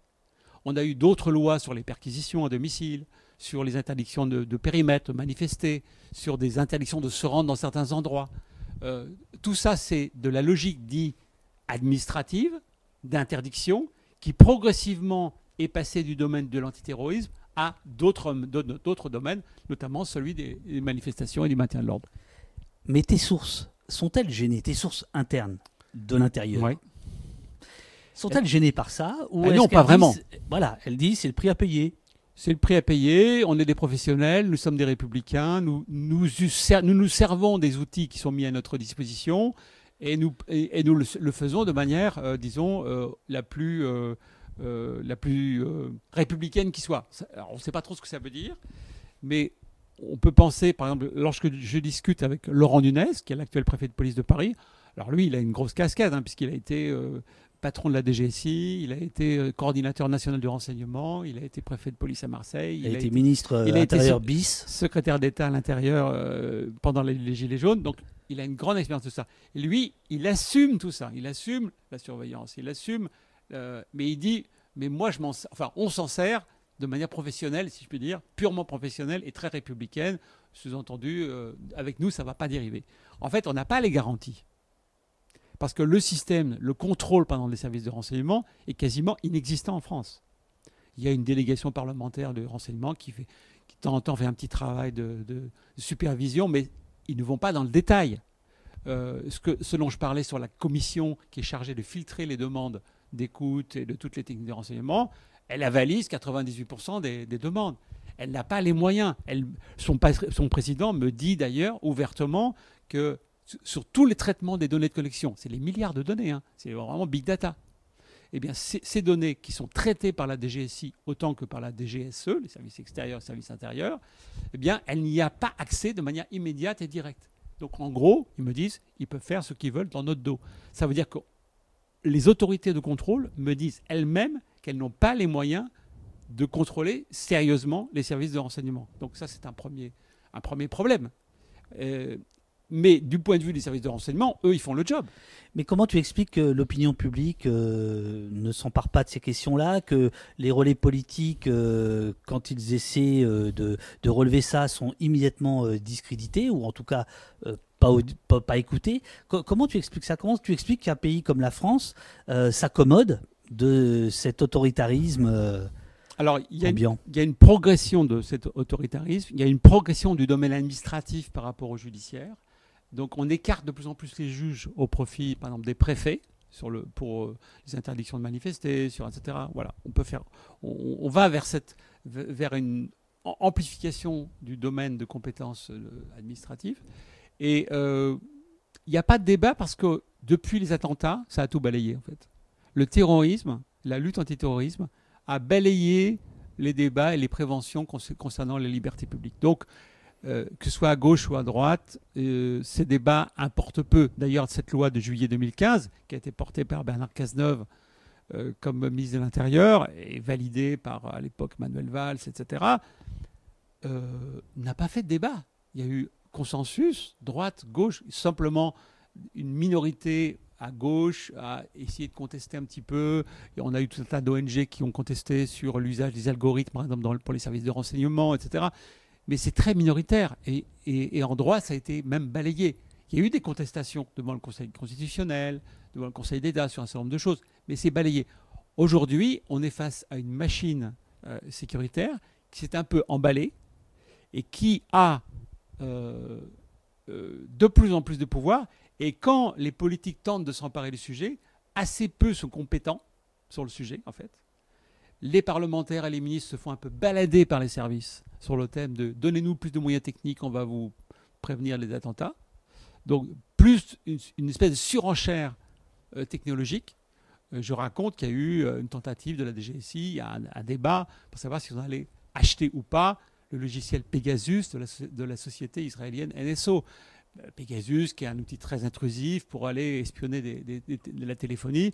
Et finalement, ça a été refusé par par l'Élysée au- parce que c'est une technologie qui est israélienne. Et donc, on s'est dit problème de souveraineté, etc. Il se Mais- trouve, il, il se trouve, Mais ce n'était pas il, la il se trouve question. qu'hier, Disclose, euh, les copains de Disclose ont fait une révélation assez retentissante que tu as repris et euh, dans- sur ton compte Twitter et que tu as euh, précisé. Il semblerait, si on en croit Disclose, euh, Rial, je t'ai- donné le, le lien dans le Evernote, il semblerait que la police utilise tout à fait illégalement depuis des années un logiciel effectivement israélien De reconnaissance faciale. de reconnaissance faciale. Or, Oui. à l'heure qu'il est, normalement, enfin, c'est- interdit. Alors, on ne connaît pas exactement le, le contexte légal dans lequel ça a été, des ex- expérimentations ou pas expérimentations, à quel stade ils en sont, à quel moment ils ont demandé des autorisations, est-ce que c'est considéré comme un fichier ou pas Enfin voilà, il y a tout un tas de questions peut-être juridiques qui se posent. En tout cas, l'usage euh, de, ce logis- de ce logiciel de reconnaissance faciale, il a été acheté, il a été acheté sur étagère euh, par euh, à, à une société israélienne qui est assez pointue là-dedans, qui l'a vendu à plein de communes. hein, enfin, plein de municipalités, plein d'États dans le monde, et qui facilite l'analyse de, évidemment de reconnaissance faciale sur des vidéos. Et moi, je me souviens d'avoir assisté à une démonstration, je, je dis bien assisté à une démonstration de ce logiciel par un service de renseignement français, qui dépend non pas de, de ministère de l'Intérieur, mais du ministère des Armées, euh, au titre d'un comme un outil étant extrêmement efficace. Au lieu de passer des heures à regarder des vidéos, tenter de reconnaître des gens, on dit vêtements marron, vêtements bleus, euh, vêtements gris, euh, manteau long, cheveux châtains. Et sur 5000 vidéos, on peut tout de suite, en deux clics, avoir les vidéos qui permettent d'identifier euh, tel ou tel profil. Est-ce que c'est une reconnaissance faciale pure? Je ne sais pas. Mais en tout cas, ça va assez loin dans l'analyse et ça permet, dit-on, de gagner un temps précieux dans les. Dans les... Est-ce que ça a été fait de manière illégale? C'est ce, ce que dit Disclose. Euh, ce que j'ai vu, moi, dans des rapports, c'est que c'était un outil qui a été, euh, qui a été validé par la direction des affaires juridiques du ministère de l'Intérieur. Est-ce qu'ils l'ont validé en ayant pris les précautions nécessaires? Disclose dit non. Euh, voilà, je- moi, oui, sais pas plus. et, et Disclose dit même, euh, dit, dit- dit même que euh, certains disaient Oula, faut pas que ça se Il sache. faut pas que ça se sache. Voilà, peut-être pas que Ils ont mis la main sur des, des, Voilà. des emails qui semblent dire qu'ils savaient que c'était illégal, mais qu'ils le font quand même. Bon, Je- on je- attend je- savoir je plus. voudrais qu'on reste dans, dans, dans, dans l'analyse et on va revenir sur le factuel qui est le qui est le- la force de ton, de ton, la force de ta force obscure, si je peux dire. Euh, euh, Est-ce que tu penses qu'on peut euh, arrêter cette machine, euh, cette tendance, ou pas? Est-ce que ton livre, par exemple, tu le penses comme un outil de, Bah, c'est un de, de débat? Oui, c'est pour moi le, le li- le livre. euh, le livre est fait un peu pour tenter de susciter un débat public. Je suis pas sûr qu'il y en ait que ça en suscite énormément en fait. Euh, même quand je vois que Disclose sort des infos sur un salon de, de logiciels de reconnaissance faciale, je suis pas sûr non plus que ça fasse. Euh, ça, bouscule autant euh, euh, les autorités. Pourquoi? Parce que il y a les JO qui approchent et au nom de la sécurité des Jeux Olympiques, le, gouvernement, le ministère intérieur ont mis en place des, systèmes expérimentaux d'algorithmes, d'analyse d'images, ont mis en place, ont autorisé l'usage des drones pour les manifestations. Donc on est quand même dans- au nom de la sécurité des Jeux Olympiques, dans, dans une phase nouvelle qui est en train de s'ouvrir où les moyens technologiques et sécuritaires vont être démultipliés. Alors au nom de euh, c'est rassurant pour tout le monde de se dire que s'il y, a- s'il y a un terroriste qui se glisse dans une foule, on va le repérer soi-disant avec, avec des algorithmes d'image. Je doute que ce soit aussi évident Oui, que ça. Puisque ce que je veux dire, c'est que euh, on, on ne peut plus poser la question de est-ce qu'on doit sacrifier notre liberté Si, alors, cette pour un question- attentat? cette question est légitime. Et évidemment que euh, euh, les services de renseignement, eux, font tout pour avoir le maximum d'outils à leur disposition. C'est oui, le- leur logique. Ils ne sont pas freinés par les politiques. Au contraire, il y a une surenchère des politiques pour aller de plus en plus dans ce sens. Et le fait que euh, le gouvernement s'allie de plus en plus à LR là-dessus va plutôt dans ce sens-là. Donc on on- on n'est pas en train de, de- de revenir sur, sur, sur ce qui a été fait euh, ces- les années précédentes. Euh, il faut se souvenir que c'est quand même sous François Hollande et Bernard Cazeneuve que ces lois sur les outils de renseignement ont été votées, avec des poids et des contrepoids, mais on voit bien que ces contrepoids ne marchent pas très bien, ne marchent pas assez bien. Et donc le débat, en fait, il a disparu de la scène publique. Je le regrette, mais il a disparu de la scène publique. Et au moment du vote d'une loi spéciale sur les Jeux Olympiques, la sécurité des JO, eh bien, les parlementaires ont voté comme un seul homme euh, sur, euh, presque à l'unanimité, je crois, euh, sur euh, l'usage de ces algorithmes. Le ministre de l'Intérieur dit euh, oui, mais on ne va pas faire de la reconnaissance faciale. En fait, ils peuvent le faire. Je ne dis pas qu'ils vont le faire, mais ils peuvent le faire.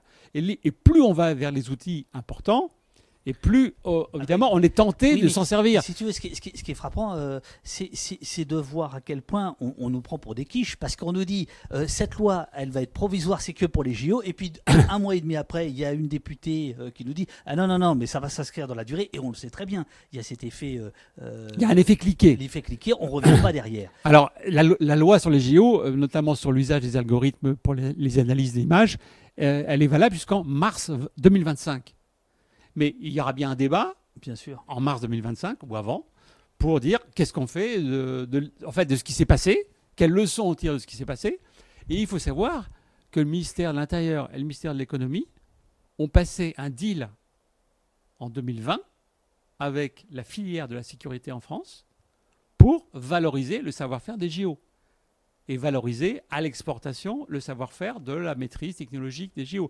Donc il y a bien une compétition et on voit bien qu'il y a des géants français derrière euh, cette loi sur les JO et, toutes ces expérimentations qui vont avoir lieu sur les algorithmes, pro- probablement sur d'autres systèmes de reconnaissance faciale.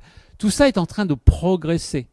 Et tout ça va inéluctablement euh, déboucher sur, au nom de cette filière de sécurité qui a passé un deal avec le gouvernement, au nom de la lutte antiterroriste, on va aller de plus en plus vers cet état sécuritaire euh, technologique.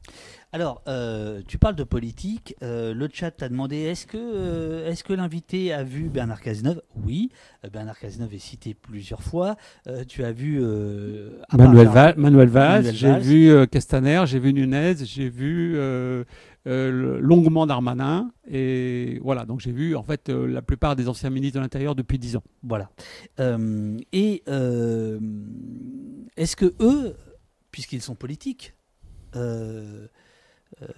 même si par exemple je te reproche de reprendre l'expression premier flic de France sans guillemets, etc., parce que je trouve que. c'est- Ah, je la, je la reprends pas sans guillemets, je la mets. Ah, il n'y a pas de guillemets, je te, je te promets. Non, mais je- quand je dis qu'il doit, il incarne ça. Je oui, dis- mais voilà. c'est faux. Le- Bah, le, euh, premier flic de France, euh, ça, pour moi, c'est important, mais c'est un détail. C'est important dans le sens où c'est Clémenceau qui donne cette phrase-là. Clémenceau, du haut de sa position de militaire, peut le dire. Darmanin, il n'est pas flic. C'est pas non, vrai. Pas, et tu vois ce que je veux dire? Et l'idée de dire premier flic de France, et c'est depuis une dizaine d'années que tous les ministres disent je suis premier flic de France, on n'a jamais vu un ministre de l'Éducation dire je suis premier prof. Tu vois ce que je veux oui, dire bien sûr. Il y a, et, là, il y a un effet de confusion. Il y a un effet de confusion. Voilà, mais c'est un petit détail pour te dire que j'ai lu euh, vraiment ton bouquin. Et bref, euh, ces politiques euh, qui, te racontent la fournaise, l'excitation, l'épuisement, enfin bon, on voit bien. l'enfer de Beauvau, comme, comme certains disent. L'enfer de Beauvau, mais enfin.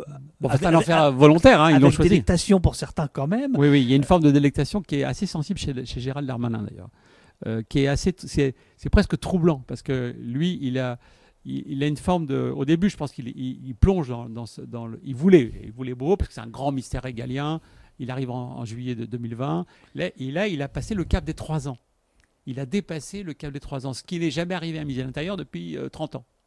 Et donc, il y a une forme de jouissance du pouvoir de sa part qui est, qui est assez sensible il est à la fois très à l'aise, très décontracté. Il sent qu'il est le ministre de l'Intérieur qui, a déjà dépassé la, durée de vie la moyenne du, ministre de l'Intérieur depuis, pas mal d'années. Donc, il y a une forme d'aisance et, de plaisir, on sent, à, avoir ce pouvoir, à avoir nommé plein de directeurs, de préfets. Comme il dit, ça renforce mon réseau politique. Et, il est tout à fait lucide là-dessus, il a raison. Il s'en sert comme Sarkozy s'en servait. C'est un petit Sarkozy il le fait à la méthode Sarkozy. Je bâtis mon socle de pouvoir, d'image, d'autorité. Alors, même s'il est abrasif, même s'il est clivant, il s'en fiche complètement.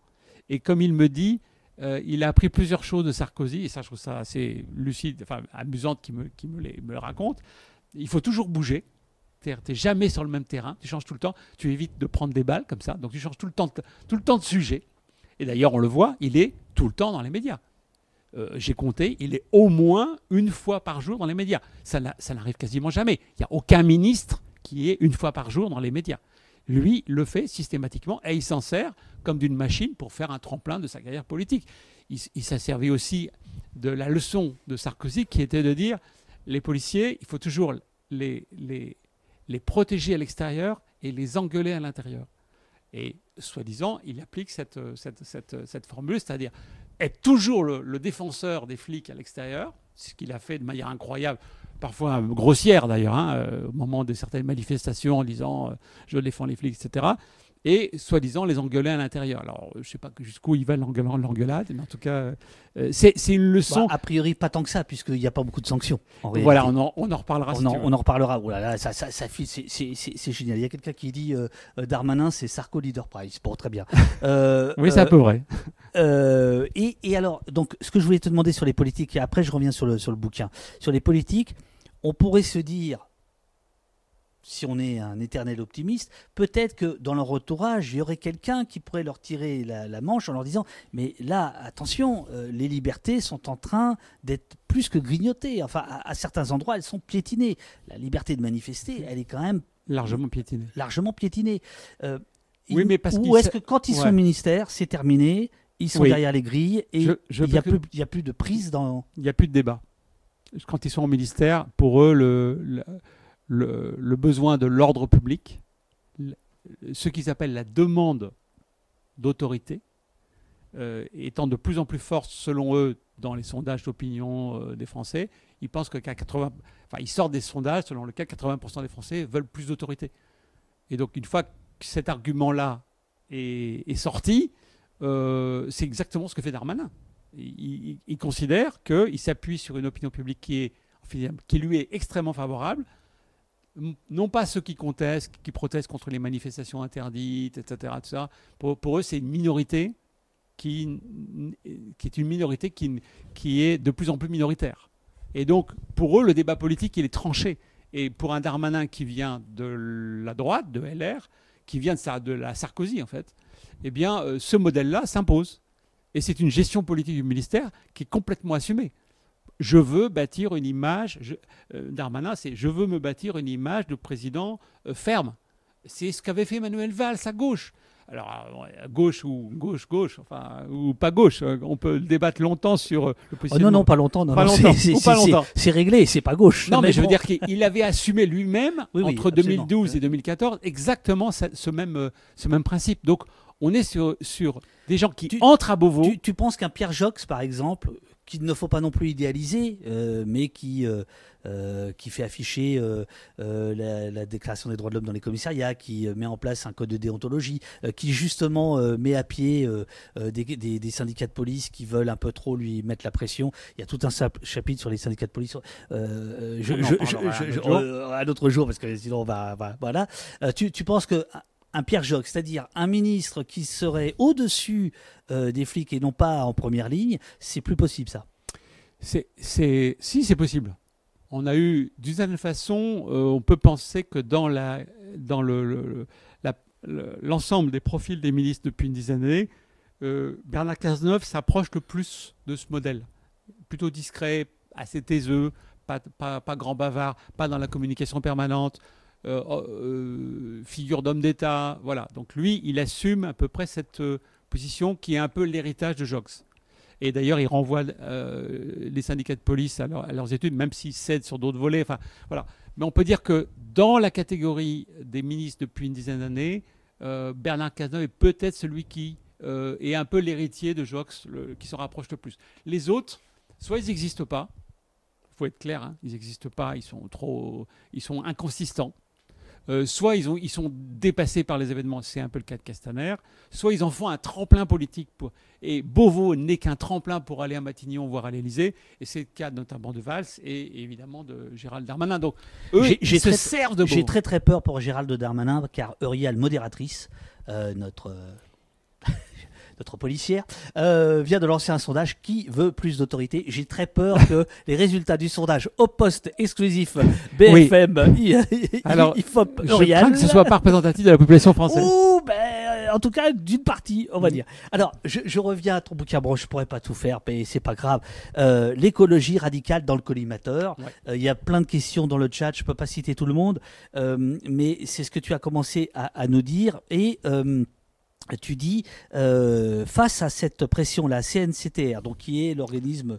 L'autorité qui régule les, demandes de renseignement, de techniques de renseignement. A d'abord fait un peu de résistance quant aux demandes de surveillance euh, de ces gens-là. Des, groupes ultra-écolos, puisque c'est comme ça qu'ils sont euh, désignés. Elle a ainsi bloqué environ 300 demandes motivées par la prévention des violences collectives qu'elle estimait infondées, trop larges ou trop floues il fallait envoyer un message au service pour qu'ils motivent mieux leurs demandes, euh, qu'ils nous fournissent plus d'informations précises sur les personnes ciblées. Et là, tu, euh, c'est le président, le, président de cette commission.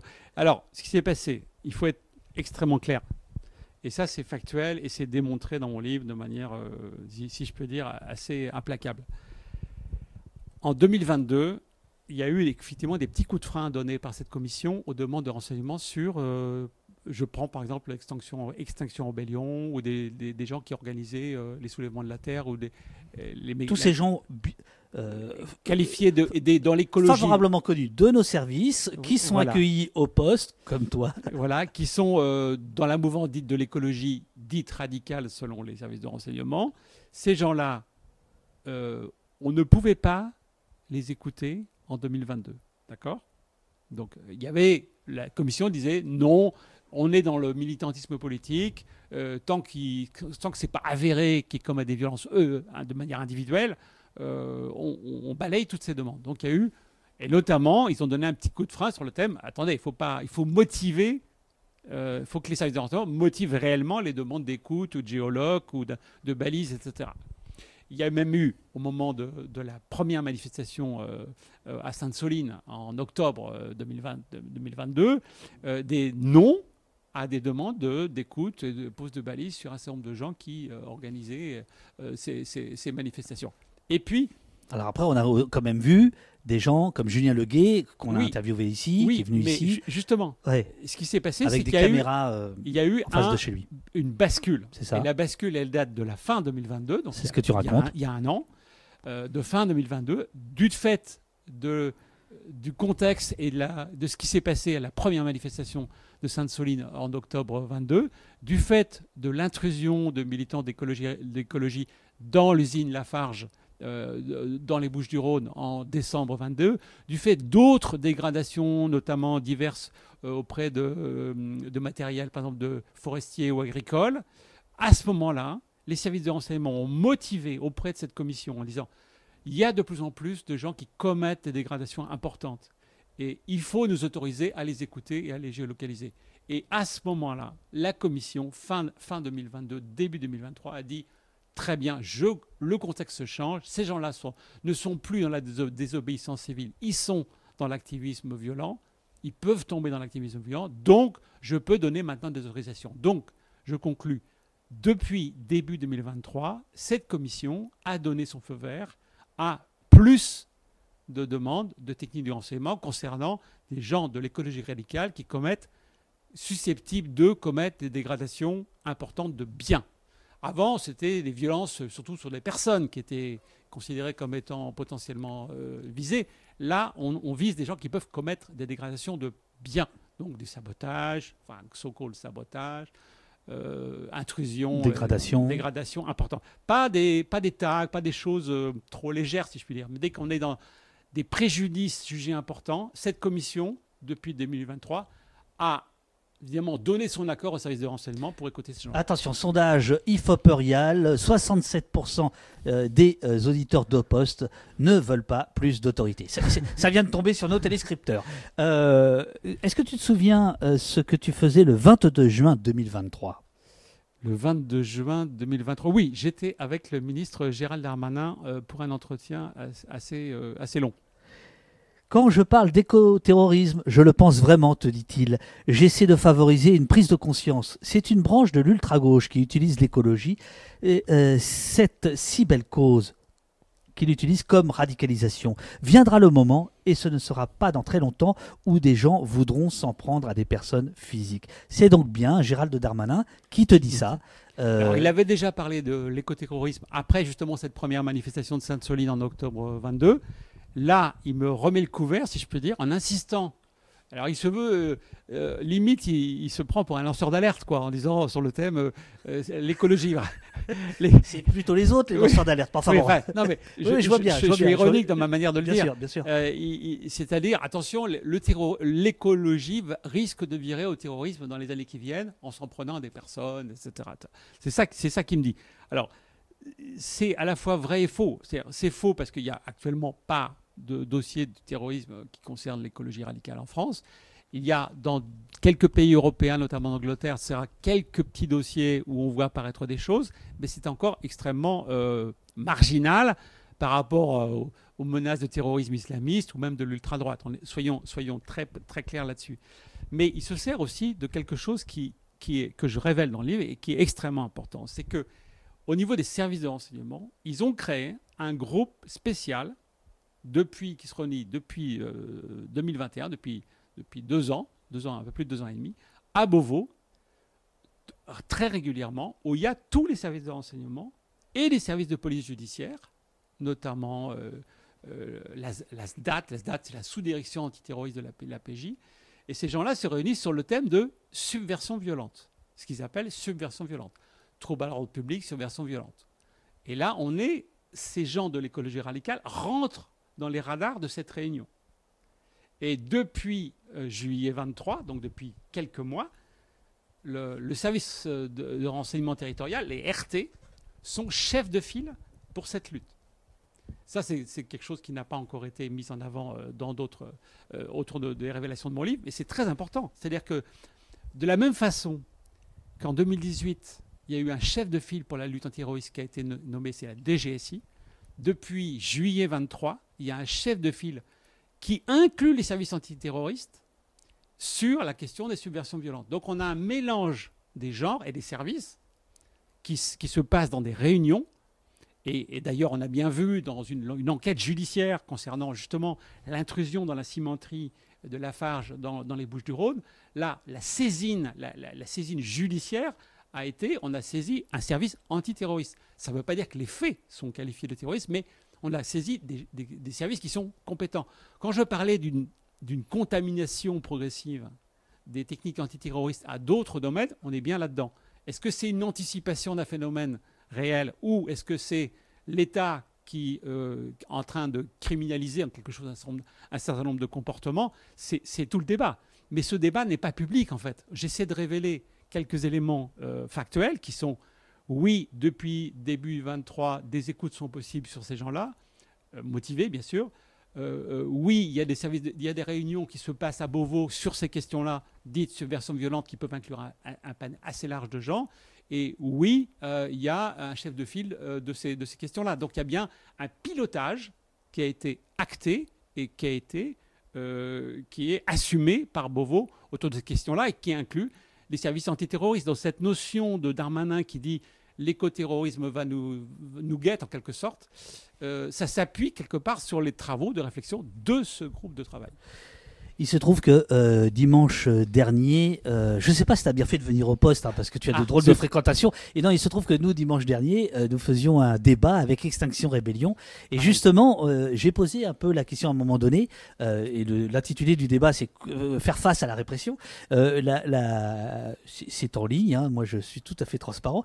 Et à un moment donné, euh, j'ai posé euh, la question aux, aux invités. Euh, Il y avait euh, Anne-Sophie d'Extinction Rébellion, il y avait Isabelle Sommier, euh, politologue, et il y avait Raphaël Kempf, que tu cites souvent, Oui. euh, avocat. euh, et j'ai posé la question de pourquoi ça devient à ce point une cible. Et quelqu'un euh, a répondu, je crois que c'est Isabelle Sommier, parce qu'en réalité, c'est le fondement même de la société capitaliste qui est mise en cause par l'écologie radicale. Et c'est surtout ça qui semble être un, un- un- un- un danger, puisque ce que l'on pourrait dire, c'est qu'a priori, l'écologie radicale, pour l'appeler comme ça, euh, elle est elle va pas renverser l'État. Je veux dire, elle va. C'est c'est pas une, c'est pas de la lutte armée contre contre des euh, des, des lieux de pouvoir. En Oui, revanche, pense- elle, ouais. elle, elle cisaille. Non, t'es pas d'accord? Elle cisaille effectivement. Moi, je pense que c'est beaucoup plus, c'est beaucoup plus euh, pragmatique et, et- et beaucoup plus euh, terre à terre que Terre- ça. Ouais. C'est-à-dire que je pense que les, les services d'enseignement, ils ont, ils, ont des, ils ont des critères, ils ont des radars, et ça rentre ou pas dans les radars. Donc, euh, en l'occurrence, ils ont décidé maintenant que ça rentrait dans les radars, ils s'en occupent.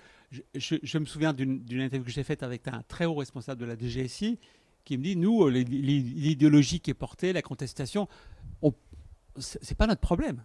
Nous, on est sur, est-ce que c'est du terrorisme? C'est pas du terrorisme. C'est un terrorisme, enfin, c'est de la subversion violente, comme on dit euh, Mhm. dans le jargon des renseignements territoriaux, ou c'est du terrorisme. Si c'est de la subversion violente, quel que soit. le- Oui, mais Vincent, ce ces gens-là sont bien le bras armé d'une politique. C'est- ça que je veux te dire. Alors, ce qu'il faut bien dire. C'est pas l'objet de ton livre. Je suis bien d'accord. Ce hein, qui- mais- qu'il faut bien dire, c'est que effectivement, dans la machine Beauvau, ils répondent comme ça. Mais euh, le débat de savoir s'il faut ou pas des méga-bassines en France euh, est un vrai débat. D'ailleurs, j'ai rencontré plein de gendarmes et de flics qui me disent que eux, sur les méga-bassines, ils seraient plutôt d'accord pour les interdire. Donc, eux, ils sont pas du tout dans la question de savoir. Ils, ils doivent pas régler la question de savoir euh, s'il faut ou pas des méga-bassines. Ils sont sur un problème d'ordre public. C'est tout. Ils gèrent ça comme des techniciens. Ils le gèrent plus ou moins bien, avec des consignes plus ou moins adaptées, avec euh, la main lourde éventuellement sur le, LBD, etc., ou sur l'usage des LBD sur des quads, etc. Donc, ils le font de manière. Mais on leur demande, euh, on peut pas leur demander de répondre à la question politique de savoir si, si l'écologie radicale est fondée ou pas, si euh, les méga-bassines sont fondées ou pas. Quelque part, le gouvernement a déjà répondu à cette question en disant euh, oui, les méga-bassines, il en faut. La preuve, c'est qu'il y a des méga-bassines qui sont autorisées.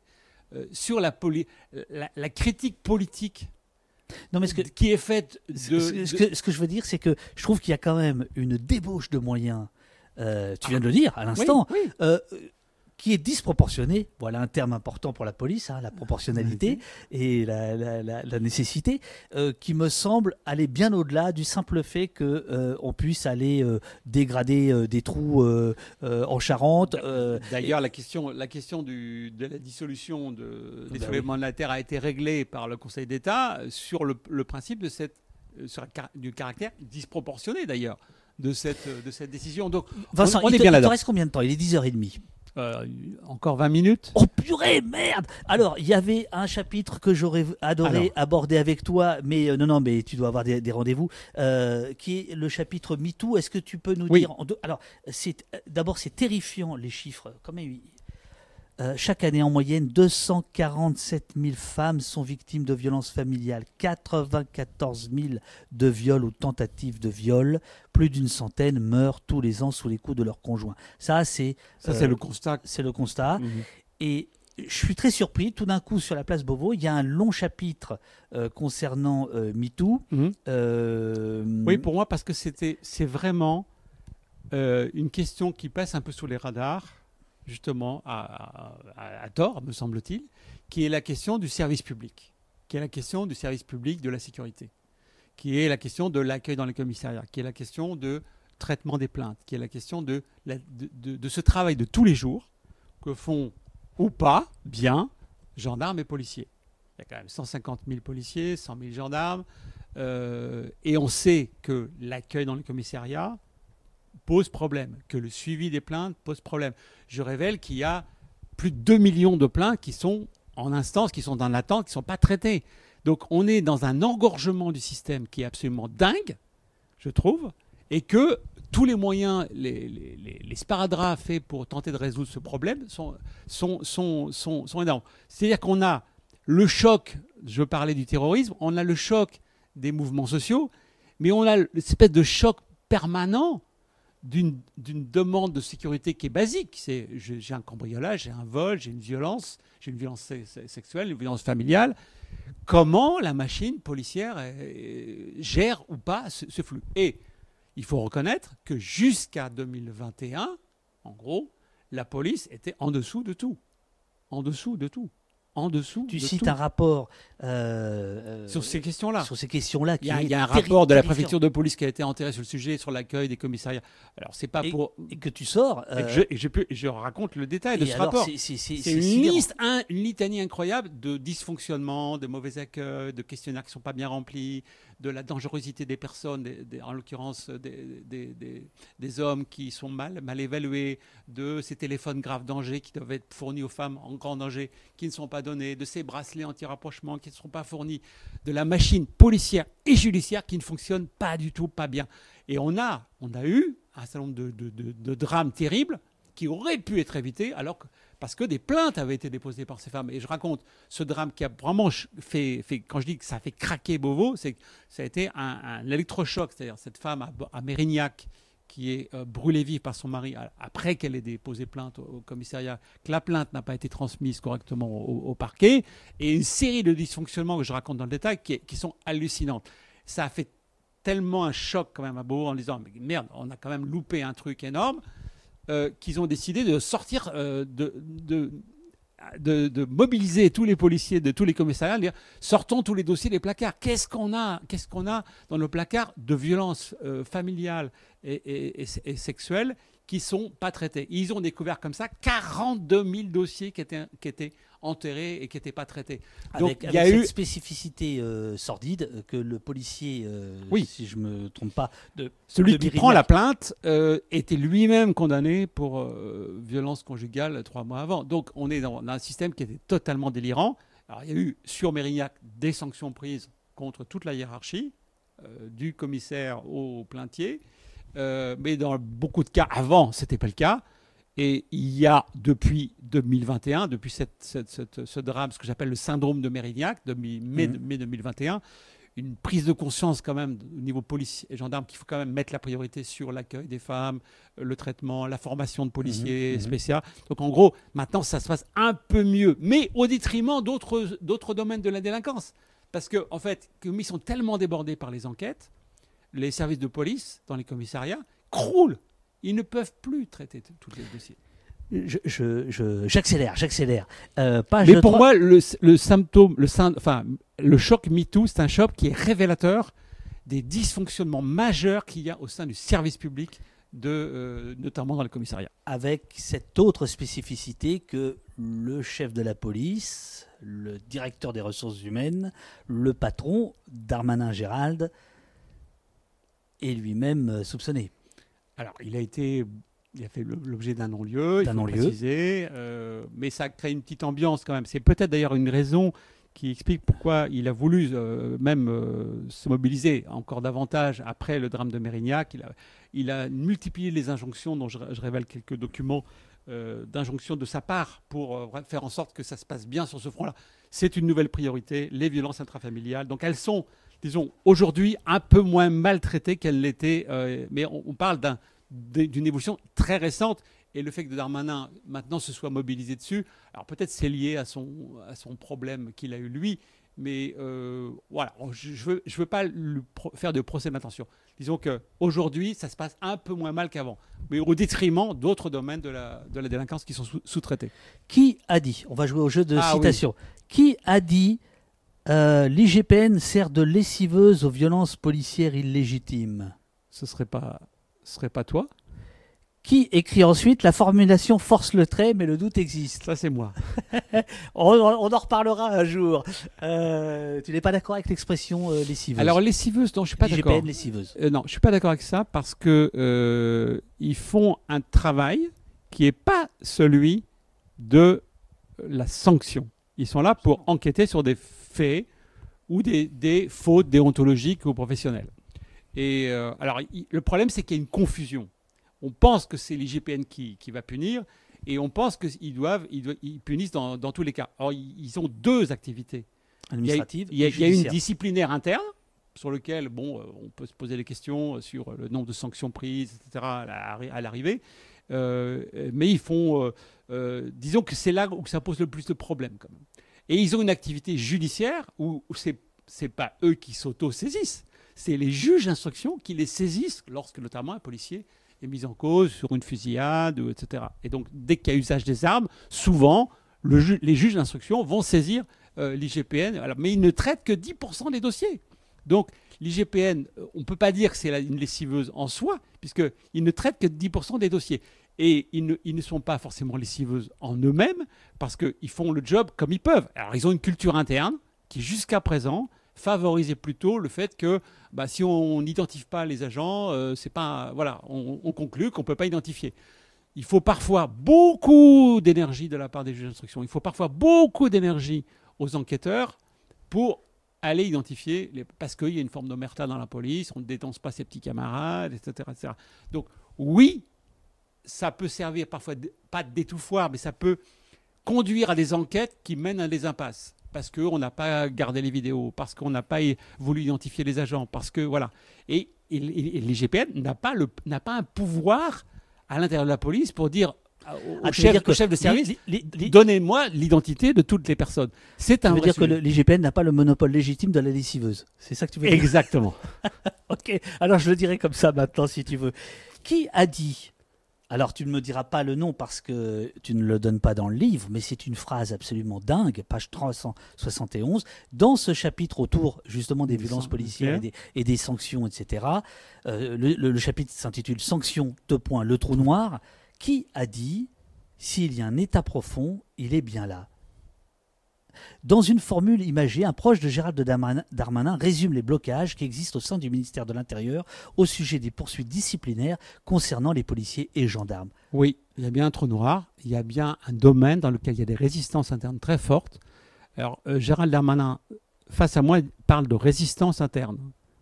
Et, l'un de ses proches euh, parle de de- d'état profond. Enfin, il, il, il emploie l'expression un peu de manière euh, ironique en disant oui, c'est vrai que dans ce domaine-là, on n'arrive pas à faire évoluer les choses. Et c'est très intéressant parce que on peut dire que Gérald Darmanin, euh, il, il utilise ça, il essaie s'en servir pour grandir son image politique de, ministre, etc. Mais il me confie quand même qu'il n'arrive pas à imposer un certain nombre de sanctions. Et dans, l'histoire incroyable du, tabassage des manifestants dans le Burger King euh, du haut des Champs-Élysées le 1er décembre 2018, je révèle que il y a une enquête de GPN. Donc c'est pour ça qu'elle n'a pas joué le rôle de lessiveuse dans l'occurrence. Elle a joué le rôle de révélateur. L'IGPN a identifié des fautes lors de ce tabassage qui était aussi en plus filmé par des caméras, des journalistes. Donc c'était pas extrêmement difficile, mais ils ont identifié les fautes et les fautifs. Et que s'est-il passé après cette identification des fautifs? Réponse rien. Réponse, je dis bien rien. On est en 2023. Plus de 4 ans et demi après cette, cette, cette bavure policière, l'IGPN a fait son boulot, mais la Direction générale de la police nationale n'a pas pris de sanctions. Et Alors- le ministre me dit, texto, j'ai découvert cette affaire quand je suis arrivé. Il est scandaleux qu'aucune décision n'ait été prise. Ça, je n'y crois pas. Je crois qu'il te l'a dit, hein, bien sûr. non, je- mais je il, me, il l'a dit. Et, et- et moi, je, je m'interroge. Je me dis, mais que fait-il? il, il te dit ça parce que c'est une façon de flinguer son prédécesseur. Non, c'est une façon. C'est Mais- une façon surtout de faudrait, mettre. eh, faudrait qu'on déjeune. Il- C'est une façon de, de, de, de jeter la pierre, quand même, sur le patron de la police actuelle. Monsieur Frédéric Vaux, qui est en place. C'est à lui de prendre la décision. Depuis, euh, il est en place depuis février 2020. Il a eu les conclusions de la, l'IGPN. C'est lui qui a, qui a demandé la saisine du conseil de discipline. C'est lui qui est, qui est en charge du sujet. Et ce qui je pose la question à Frédéric Vaux, patron de la GPN. Qu'est-ce que vous avez fait sur le Burger King? Réponse à ce jour, aucune sanction. Et le ministre me dit, il est scandaleux qu'il n'y ait pas de décision qui ait été prise. Donc c'est bien une critique du DGPN qui est faite, c'est pas une critique de son prédécesseur.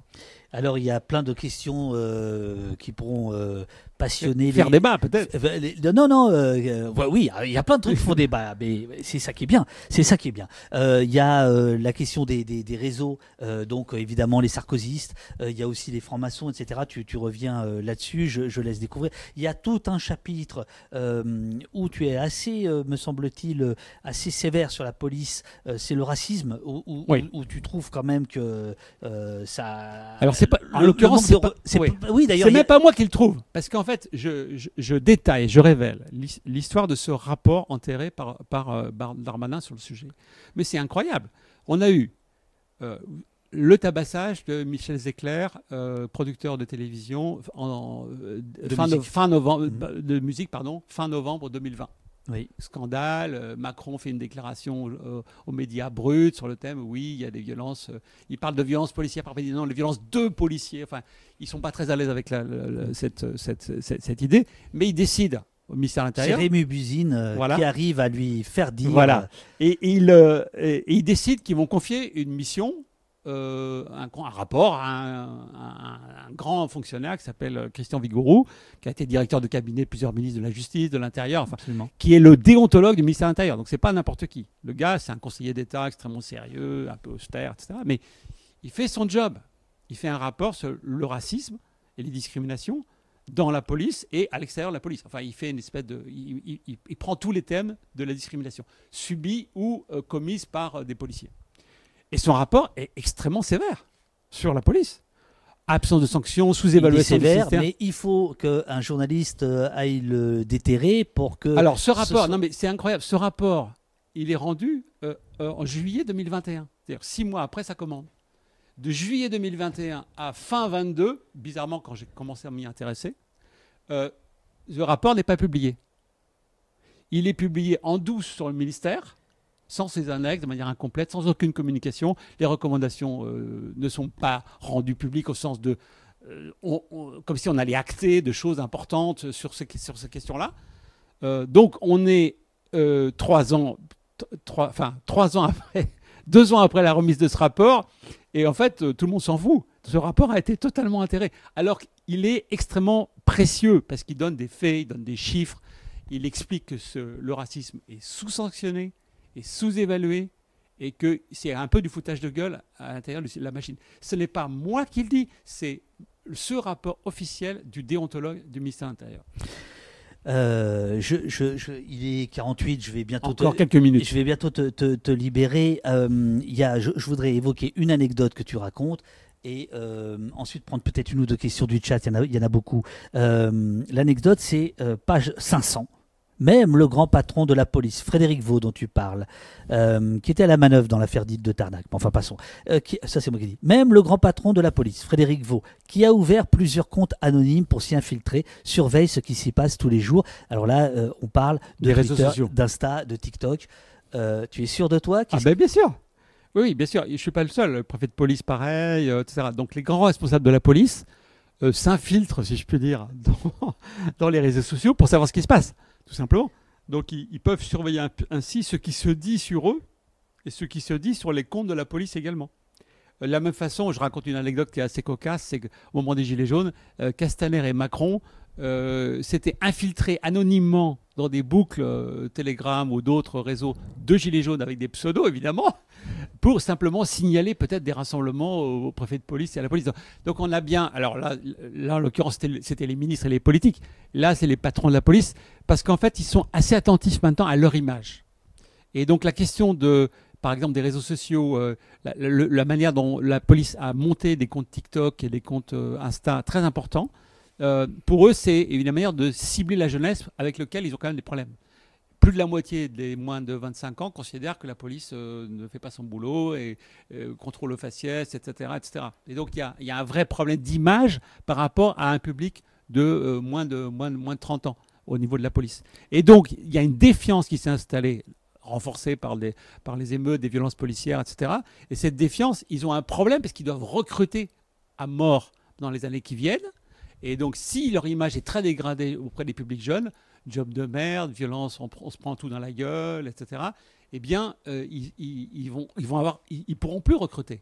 Et donc, d'où leur intérêt d'avoir ces messages un peu ciblés, des, communications. Ils ont même des espèces d'ambassadeurs de la police qui parlent à, leur nom.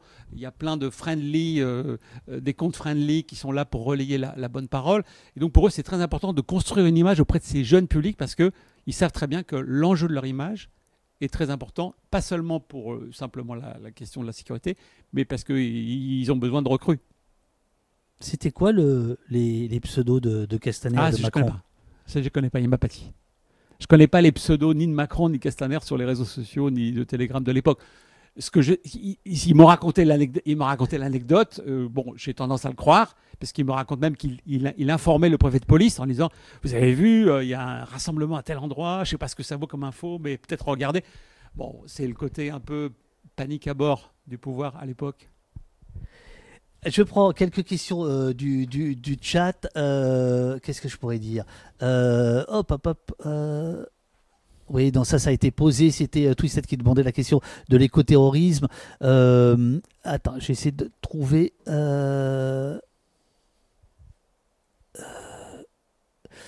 Allez, tiens, une, question qui pourrait nous amener sur, sur les syndicats de police, puisque euh, tu en parles. Euh, tu dis qu'ils ont pris un pouvoir démesuré. Il y a, Oui. il y a, il y a bataille d'ailleurs euh, du côté des, des ministres par rapport à ça. Certains laissent entendre que on peut quand même. Cazeneuve a l'air de dire. euh, on, On, peut, le- on peut les tenir à on peut distance. les tenir à distance, puis Et d'autres. Darmanin joue la carte des syndicats, notamment de- du bloc Alliance UNSAC, un bloc plutôt à droite maintenant, voire extrême droite pour, pour, la- pour une partie, et qui... euh, alors, il y a une- il faut savoir que les syndicats sont très puissants. 90% des policiers, notamment, sont syndiqués. Euh, oui, c'est soviétique. hein.